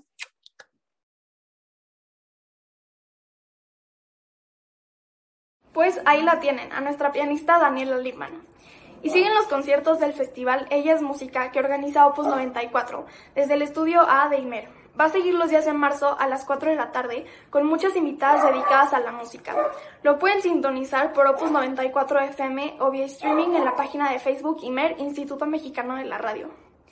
Y a los amantes del jazz, el maestro Alain Derbez hoy se presenta con los Gallos Justicieros en el Antul. Hoy a las 8 de la noche en Francisco Sosa 165 en Coyoacán. Incluye bebidas y tapas. Pueden reservar al número que está en pantalla. Y por último, este 20 de marzo se presenta en la sala Nezahualcóyotl nada más y nada menos que el mejor tenor del mundo, el maestro Javier Camarena, acompañado del pianista Ángel Rodríguez, con un programón, piezas de Bellini, Liszt y Tosti. La venta de boletos es en taquilla y en el sitio de Cultura UNAM. Y es todo por hoy, pero antes de irme les quiero recordar a la audiencia que Astillero Informa es un proyecto que se autosustenta y vive gracias a sus aportaciones. Aquí las cuentas por si quieren donar. Y ahora sí, ya me voy. Los invito a seguirme en las redes. Me encuentran en Facebook, Instagram, Twitter, YouTube y Spotify como María Hahnemann Vera. Feliz y musical fin de semana y mucho respeto, amor e igualdad para todas nosotras. Y si tienes un sueño, no te rindas. Muchas gracias a nuestra queridísima María Hahnemann por esta gran entrevista. Y nos vamos de volada con Jesús Taylor, que ya lo veo impaciente porque anda viendo y a cada rato viendo el reloj. ¿Qué onda, Jesús? A ver, prende tu micrófono porque te veo apagado. ah, ¿verdad? Bueno, bueno, bueno, bueno. todavía, todavía no sé leer pero igual lo puedo intentar. bueno, oye, este, necesitas conseguir a un colaborador, digo, no hablo de los que siguen, pero a uno que se llame José. mira, primero fue María, después el niño Jesús, y pues nos falta José. ok, a petición, de, a, petición de Jesús Taylor. O, bautizamos a uno como José, no importa. Daniel Mesino, ahorita le digo. ok, pues aquí andamos, mi querida Adriana, este, listos para este viernes, corriendo un poco, pero eh, muy contentos. Y bueno, este cambio eh, de, pasarnos a, las tres, eh, creo que va a ser bueno. Todos los cambios son buenos y hay que aprovecharlos. Este, aquí directito de que terminas, ya nos vamos a Netflix, HBO o a... Exacto. Bueno, primero a mi canal y después ya a las, a las recomendaciones de las plataformas Esos son los pasos a seguir, correcto. Adelante, Jesús. Pues mira, algo que pocas veces hago, porque ya saben que no me gustan mucho las series, y siempre lo digo, me parecen series, cuando son largas, me parecen, eh, bueno, no, no sé qué me parecen, pero a mí no me gustan las series largas, pero hoy tengo una recomendación de una serie de televisión que es cortita. En teoría, en teoría, solamente debería durar esta, esta, esta temporada una sola con seis episodios, como a mí me gustan, pero luego les gana a las compañías productoras, le gana la parte comercial y eh, pues quieren continuarlas, ¿verdad? Eh, a mi gusto, como termina, es suficiente, pero ya veremos. La serie está en HBO Max y se titula El Turista. El turista. Es el mismo título en inglés, The Tourist. Eh, y eh, hay que tener cuidado nada más porque ahí mismo en HBO Max está una película, por ahí del 2010 11, que se llamó igual El turista con Johnny Depp y Angelina Jolie, pero esta, esa no es. Esta es una serie de televisión. Está protagonizada por eh, Jamie Dornan, que pues mucha gente lo ubica en esas pésimas películas. Yo nada más vi una, pero se hicieron tres, es una trilogía, yo nada más vi la primera, que se llamaron 50 sombras de Grey. A mí, más allá de la cuestión sexual, que eso pues ya no nos espanta y al contrario se agradece, pero cómo aborda ese tema, a mí esas, esas películas me parecieron bastante malas. Pero Jamie Dornan ha hecho buenas cosas y tiene por ahí una película que no sé si está en Netflix, se llama Bill el sitio de Yadutville, una película sobre la guerra bastante buena, y una serie formidable que recomendé hace muchos años, la quitaron de Netflix por desgracia, por desgracia que se llama The Fall, como La Caída, buenísima serie. Y además Jamie Dornan eh, protagoniza, bueno, es un eh, eh, actor de reparto en la nueva película que la, pronto la voy a comentar, que se llama Belfast, que está multinominada ahorita para estos próximos premios. Buenísima película, ya la vi, está en cines y después la vamos a comentar. También en esta serie, El Turista, de la que estamos hablando, participa eh, eh, Daniel, eh, Daniel McDonald, una actriz que ya vimos en una serie que aquí recomendé que se llama Inconcebible. Por cierto, esa se la recomiendo mucho, está en Netflix. Fíjate de qué va y por qué me gustó tanto la serie. Te atrapa desde el principio. Un hombre anda en el desierto de Australia, ahí en la carretera, hace una parada en una gasolinera, continúa su camino y de repente eh, lo está persiguiendo, correteando, como decimos en México, un inmenso camión, un tráiler, y lo embiste. Llega el accidente, sucede en los primeros minutitos, es un accidente espantoso, se va a negros, cambia de escena y el hombre está en el hospital y perdió completamente la memoria. No sabe quién es, no sabe qué pasó, no recuerda nada del accidente y luego, luego empieza a modificarse la, la trama, porque de lo que sí estamos seguros, por eso dije corretear y perseguir, es que alguien lo quiere matar. Él no sabe quién ni por qué y nosotros tampoco sabemos por qué, pero se vuelve una serie sumamente interesante de un thriller buenísimo, son solamente seis episodios, thriller, drama, crimen, y sabes que tiene un poco de humor negro. A mí me hizo recordar un poco, un poco el estilo de los hermanos Cohen, cuando hacen planteamientos medios absurdos que a veces entre el drama y el crimen y la acción, pues medio te ríes, y, algo de esto tiene esta serie. Eh, eh, Daniel McDonald es una policía que está como a prueba, está aprendiendo a ser policía y por su estatus de policía ella no, tiene no tendría permitidos darle seguimiento a este caso, pero le empieza a dar seguimiento y en los siguientes episodios pues obviamente nos vamos a ir enterando de quién es este hombre, quién lo quiere asesinar, por qué, qué pasó con su pasado y todo lo demás que me parece bastante, bastante entretenida. Vale mucho la pena verla. Les repito, El Turista está en HBO Max y creo que eso fue buen fin de semana para aventarse los, seis episodios de corridito porque la verdad es que nos atrapa. Por ahí un episodio medio tedioso, no lo voy a decir cuál, para no echárselos a perder, pero, y a lo mejor no coinciden conmigo, ¿verdad? Pero vale la pena verla. Al ratito, querida Adriana, ya tú decías que estoy viendo el reloj en menos de 15 minutos mi video para la recomendación de Netflix en mi canal de YouTube, que es Taylor Jesús, una muy buena película inspirada en hechos reales, ahora con esta situación tan eh, lamentable que estamos viendo de las guerras, algo que sucedió en Copenhague, en Dinamarca, en 1945, ya a punto de terminar la guerra. Buena película para Netflix. Y mañana un peliculón de thriller tremendo, buenísimo, que no se pueden perder en Prime Video, en mi canal de YouTube, que es Taylor Jesús, ya se los dije, mis otras redes sociales, Taylor Jesús, Twitter, Instagram eh, y todas las demás que se me ocurran. y en Facebook, que me sigan en Facebook es lo que Taylor se llevó. Perfecto, ya estamos puestos para el maratón. Jesús, muchísimas gracias. Nos vemos la próxima semana. Un abrazo, gracias. Gracias igualmente, Jesús Taylor. Y nos vamos ya de volada con nuestro querido Daniel Mesino. Como cada 15 días tenemos recomendaciones de libros muy interesantes. Hoy tiene uno muy especial. Así que, Daniel, ¿cómo estás? Hola, ¿qué tal Adriana? Y pues bueno, no me voy a llamar eh, José, eso sí, te lo aseguro. Este, voy a reclamar a, Jesús Taylor porque me va a dejar en la pobreza. En verdad, ya, ya no sé qué más, este, entre Netflix, HBO, Amazon Prime, o sea, una más porque se, antoja buenísimo, no sé qué voy a hacer, pero bueno, eh, cuando tú no quieras gastar, por ejemplo, en Netflix, en esa, una... Eh, eh, una suscripción más, lo que puedes hacer es eh, recurrir a la literatura, a los libros y pues bueno, se queda para ti toda la vida, lo puedes pasar, no necesitas conexión electrónica ni datos de internet, sino simplemente tu imaginación. Y digamos que hoy tenemos precisamente un libro, una novela que me llamó muchísimo la atención porque va, a pesar de que parece una historia más, una historia que, que pues eh, apareció en, un buen momento. La verdad es que esta novela llamó la atención en, el debut de esta eh, escritora norteamericana que se llama eh, Sarah Penner, que con esta novela inicia su carrera literaria como novelista y inmediatamente captó la, atención de los lectores y sobre todo de las lectoras, eh, debutando en, la lista de los más vendidos del New York Times, del Publishers Weekly.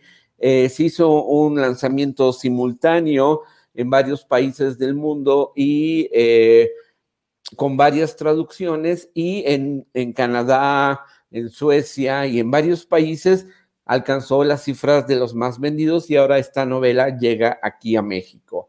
Eh, de hecho, la portada que están viendo aquí es la portada que difiere de, eh, es la que se utiliza en México y es la que difiere de eh, la portada que publicó, que se publica en España. ¿Por qué crees que llamó mucho la atención esta novela? Porque yo creo que a raíz del, del 8M y y del tema de la lucha de las mujeres, esta novela, que parece ser un entretenimiento más, tiene un punto reflexivo muy interesante. ¿Y cuál es el tema? Es una historia que se narra a dos tiempos.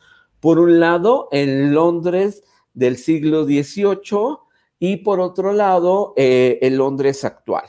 ¿Cuál es la historia? En, en, este, en 1719, en Londres, hay una eh, boticaria que después de haber tenido mucho éxito preparando pociones, etcétera, eh, como curandera, comienza a, tener una fama y una clientela muy, muy, muy particular.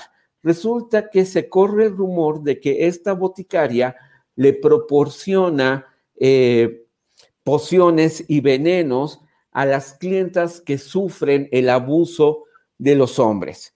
Entonces, en, una época donde los derechos de las mujeres eh, pues eran lacerados, donde había un abuso constante, estas mujeres como último recurso contrataban los servicios de la boticaria, quien les preparaba eh, pócimas bajo dos leyes fundamentales. La primera ley es que la pócima que tú eh, solicitaras no podría ser utilizada contra otra mujer.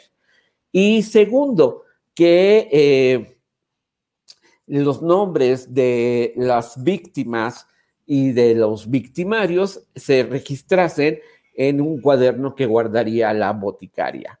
Esta boticaria de nombre Nell eh, un día recibe una solicitud muy particular y quien va a recoger el pedido resulta que, es una niña muy precoz de 12 años.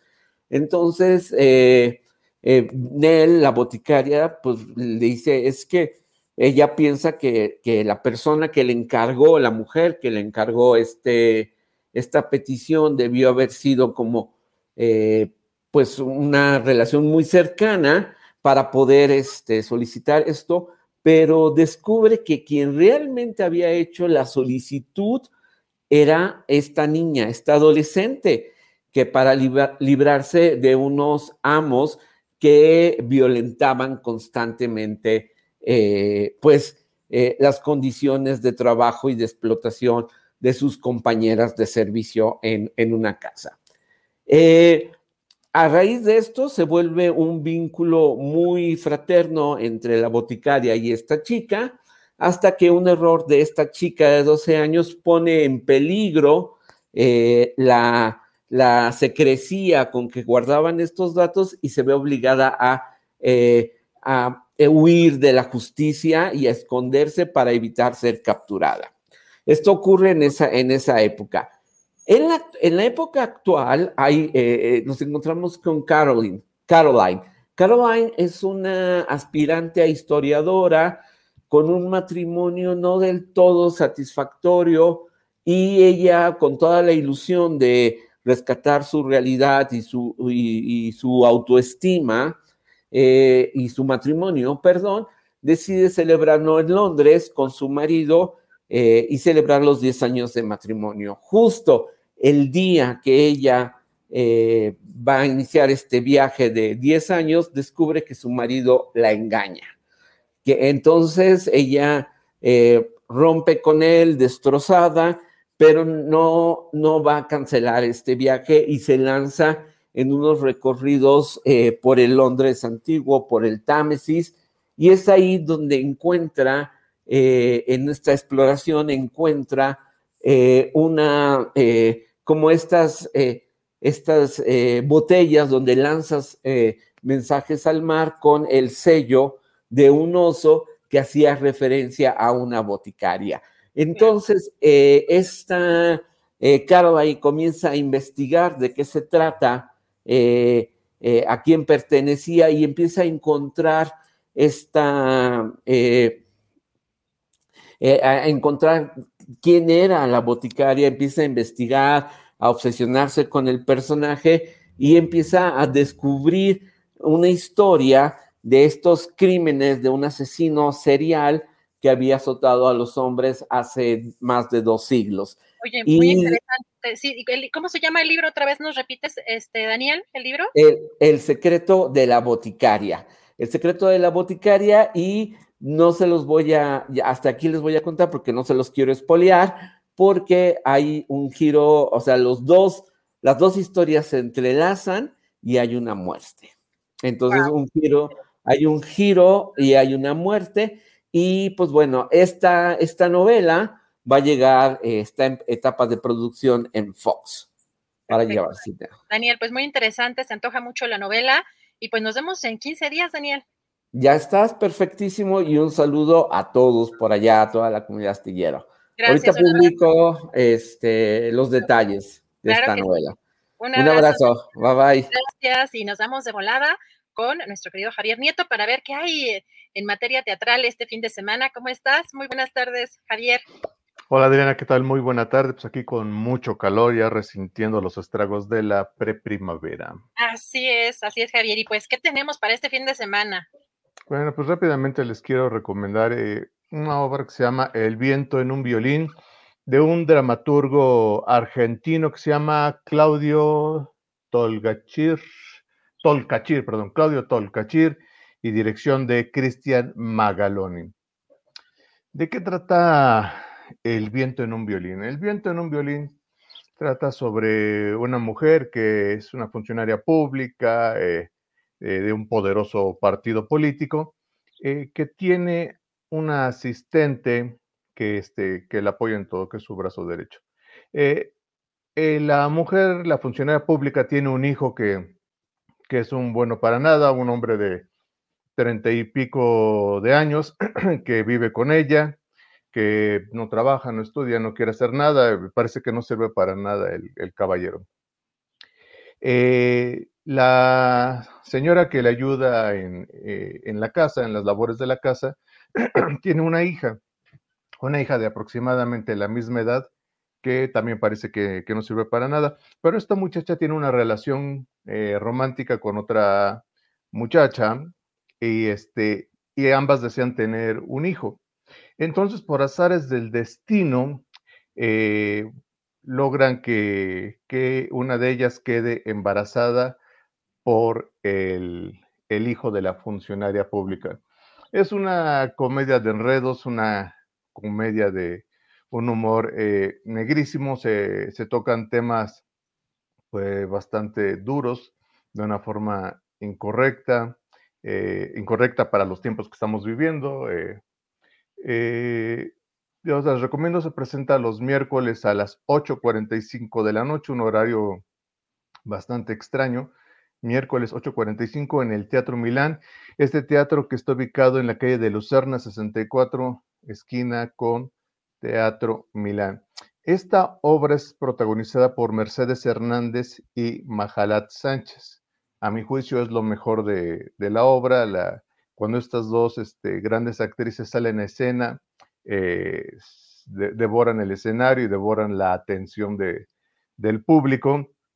Los demás actores son relativamente jóvenes, falta un poco de, energía, de presencia escénica, tablas, pero vale el boleto por la presencia de ellas dos, Mercedes Hernández y Majalat Sánchez. Aquí quiero hacer un pequeño paréntesis respecto a esta obra. Esta obra está eh, producida en parte por EFIARTES, que es el estímulo fiscal a las artes, entre ellas el, teatro. E, el año pasado, EFIARTES tenía destinados 200 millones de pesos para, para llevar a cabo estas producciones, estos apoyos, y solamente repartió 78 millones y cachito, poco más, poco menos.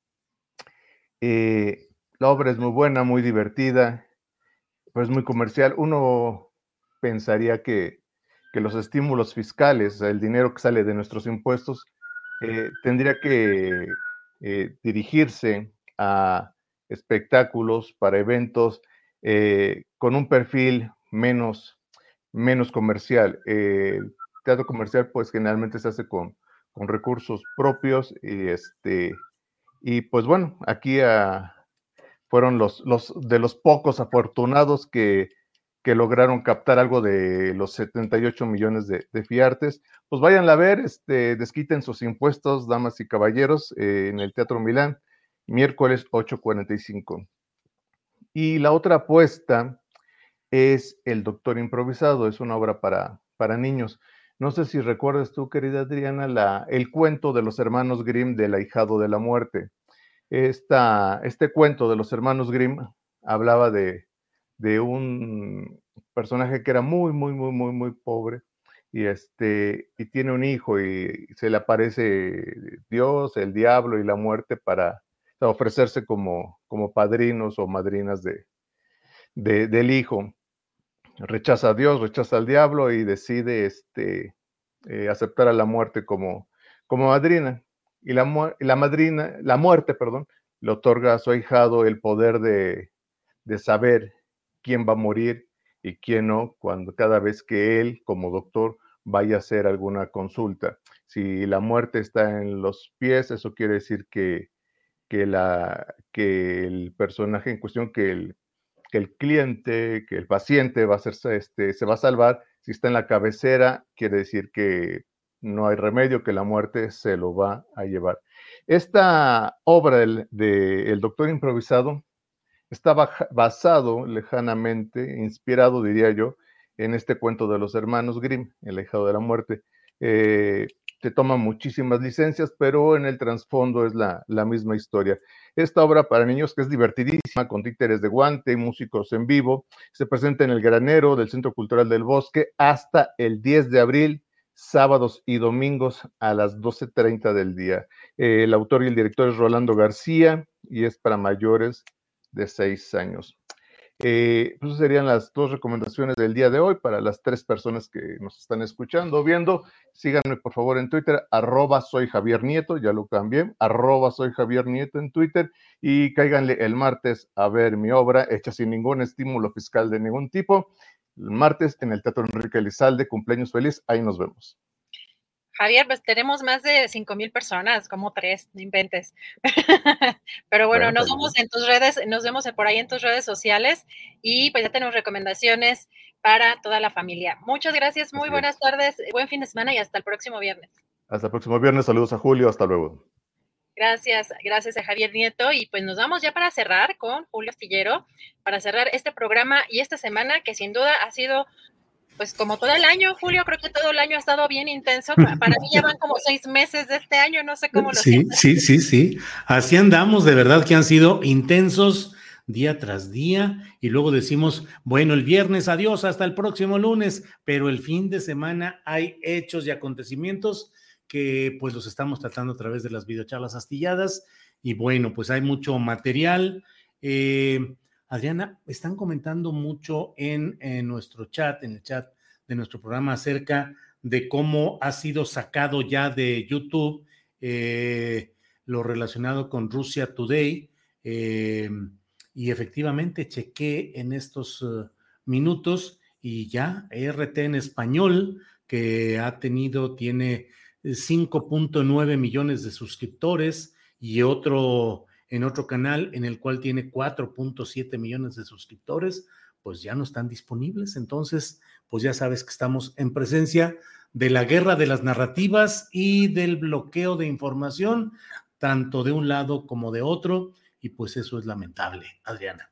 Julio, pues precisamente fíjate que eh, quien es eh, pues, parte de, los directivos, sobre todo en español, eh, Ina Afinogenova, de Russia Today, pues acaba de poner, bueno, hace unas dos horas que dar a conocer la noticia que comentas, que ya eh, YouTube eliminó el canal y pues está llamando a través de su cuenta de redes sociales en, Twitter, eh, pues ya había anunciado que iba a lanzar un canal de, Telegram, eh, pero sí se, se, confirma que sí se llevó a cabo esta, esta censura y pues recordar, Julio, que tanto YouTube, todo lo que tiene que ver con pues esta empresa supranacional que es Google y Facebook, pues son empresas privadas y que estamos en una época inédita en donde ningún gobierno tiene control sobre plataformas que utilizamos pues todos los ciudadanos del mundo, Julio, y pues ahí el tema de la libertad de expresión es sumamente grave lo que se está moviendo, lo que se está, lo que se está impidiendo que se mueva también, pero también quienes deciden, quiénes son los que están decidiendo qué contenidos sí, qué contenidos no, qué desmonetizan,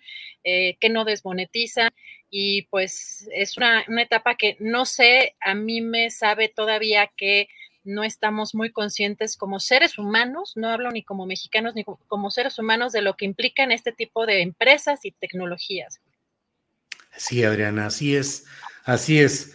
Pues bueno, Adriana, por lo pronto creo que ya hemos terminado más o menos con bien esta semana, más o menos. Hemos salido adelante, hemos luchado, hemos peleado y ahí vamos caminando y le agradecemos como siempre a quienes nos escuchan, la audiencia, el público, a la tripulación astillero, particularmente a Adriana Buentello, nuestra productora y coconductora, a Sebastián Enríquez, eh, que ha estado a cargo de los controles técnicos. Ya la semana que entra regresa a estar también con nosotros Andrés Ramírez Conejo, luego de que para nuestra envidia se tomó unos días de descanso.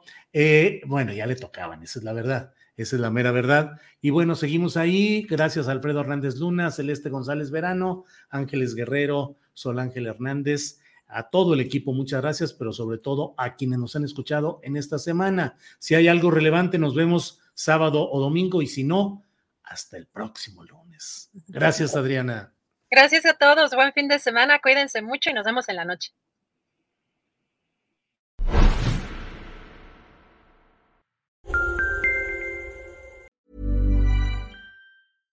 Imagine the softest sheets you've ever felt. Now imagine them getting even softer over time. That's what you'll feel with Bowl and Branch's organic cotton sheets. In a recent customer survey, 96% replied that Bowl and Branch sheets get softer with every wash. Start getting your best night's sleep in these sheets that get softer and softer for years to come. Try their sheets with a 30-night guarantee. Plus, get 15% off your first order at bowlandbranch.com. Code BUTTERY. Exclusions apply. See site for details. Hi, I'm Daniel, founder of Pretty Litter. Cats and cat owners deserve better than any old-fashioned litter. That's why I teamed up with scientists and veterinarians to create Pretty Litter. Its innovative crystal formula has superior odor control and weighs up to 80% less than clay litter. Pretty Litter even monitors health by changing colors to help detect early signs of potential illness. It's the world's smartest kitty litter. Go to prettylitter.com and use code ACAST for 20% off your first order and a free cat toy. Terms and conditions apply. See site for details. Para que te enteres del próximo noticiero, suscríbete y dale follow en Apple, Spotify, Amazon Music, Google o donde sea que escuches podcast. Te invitamos a visitar nuestra página julioastillero.com.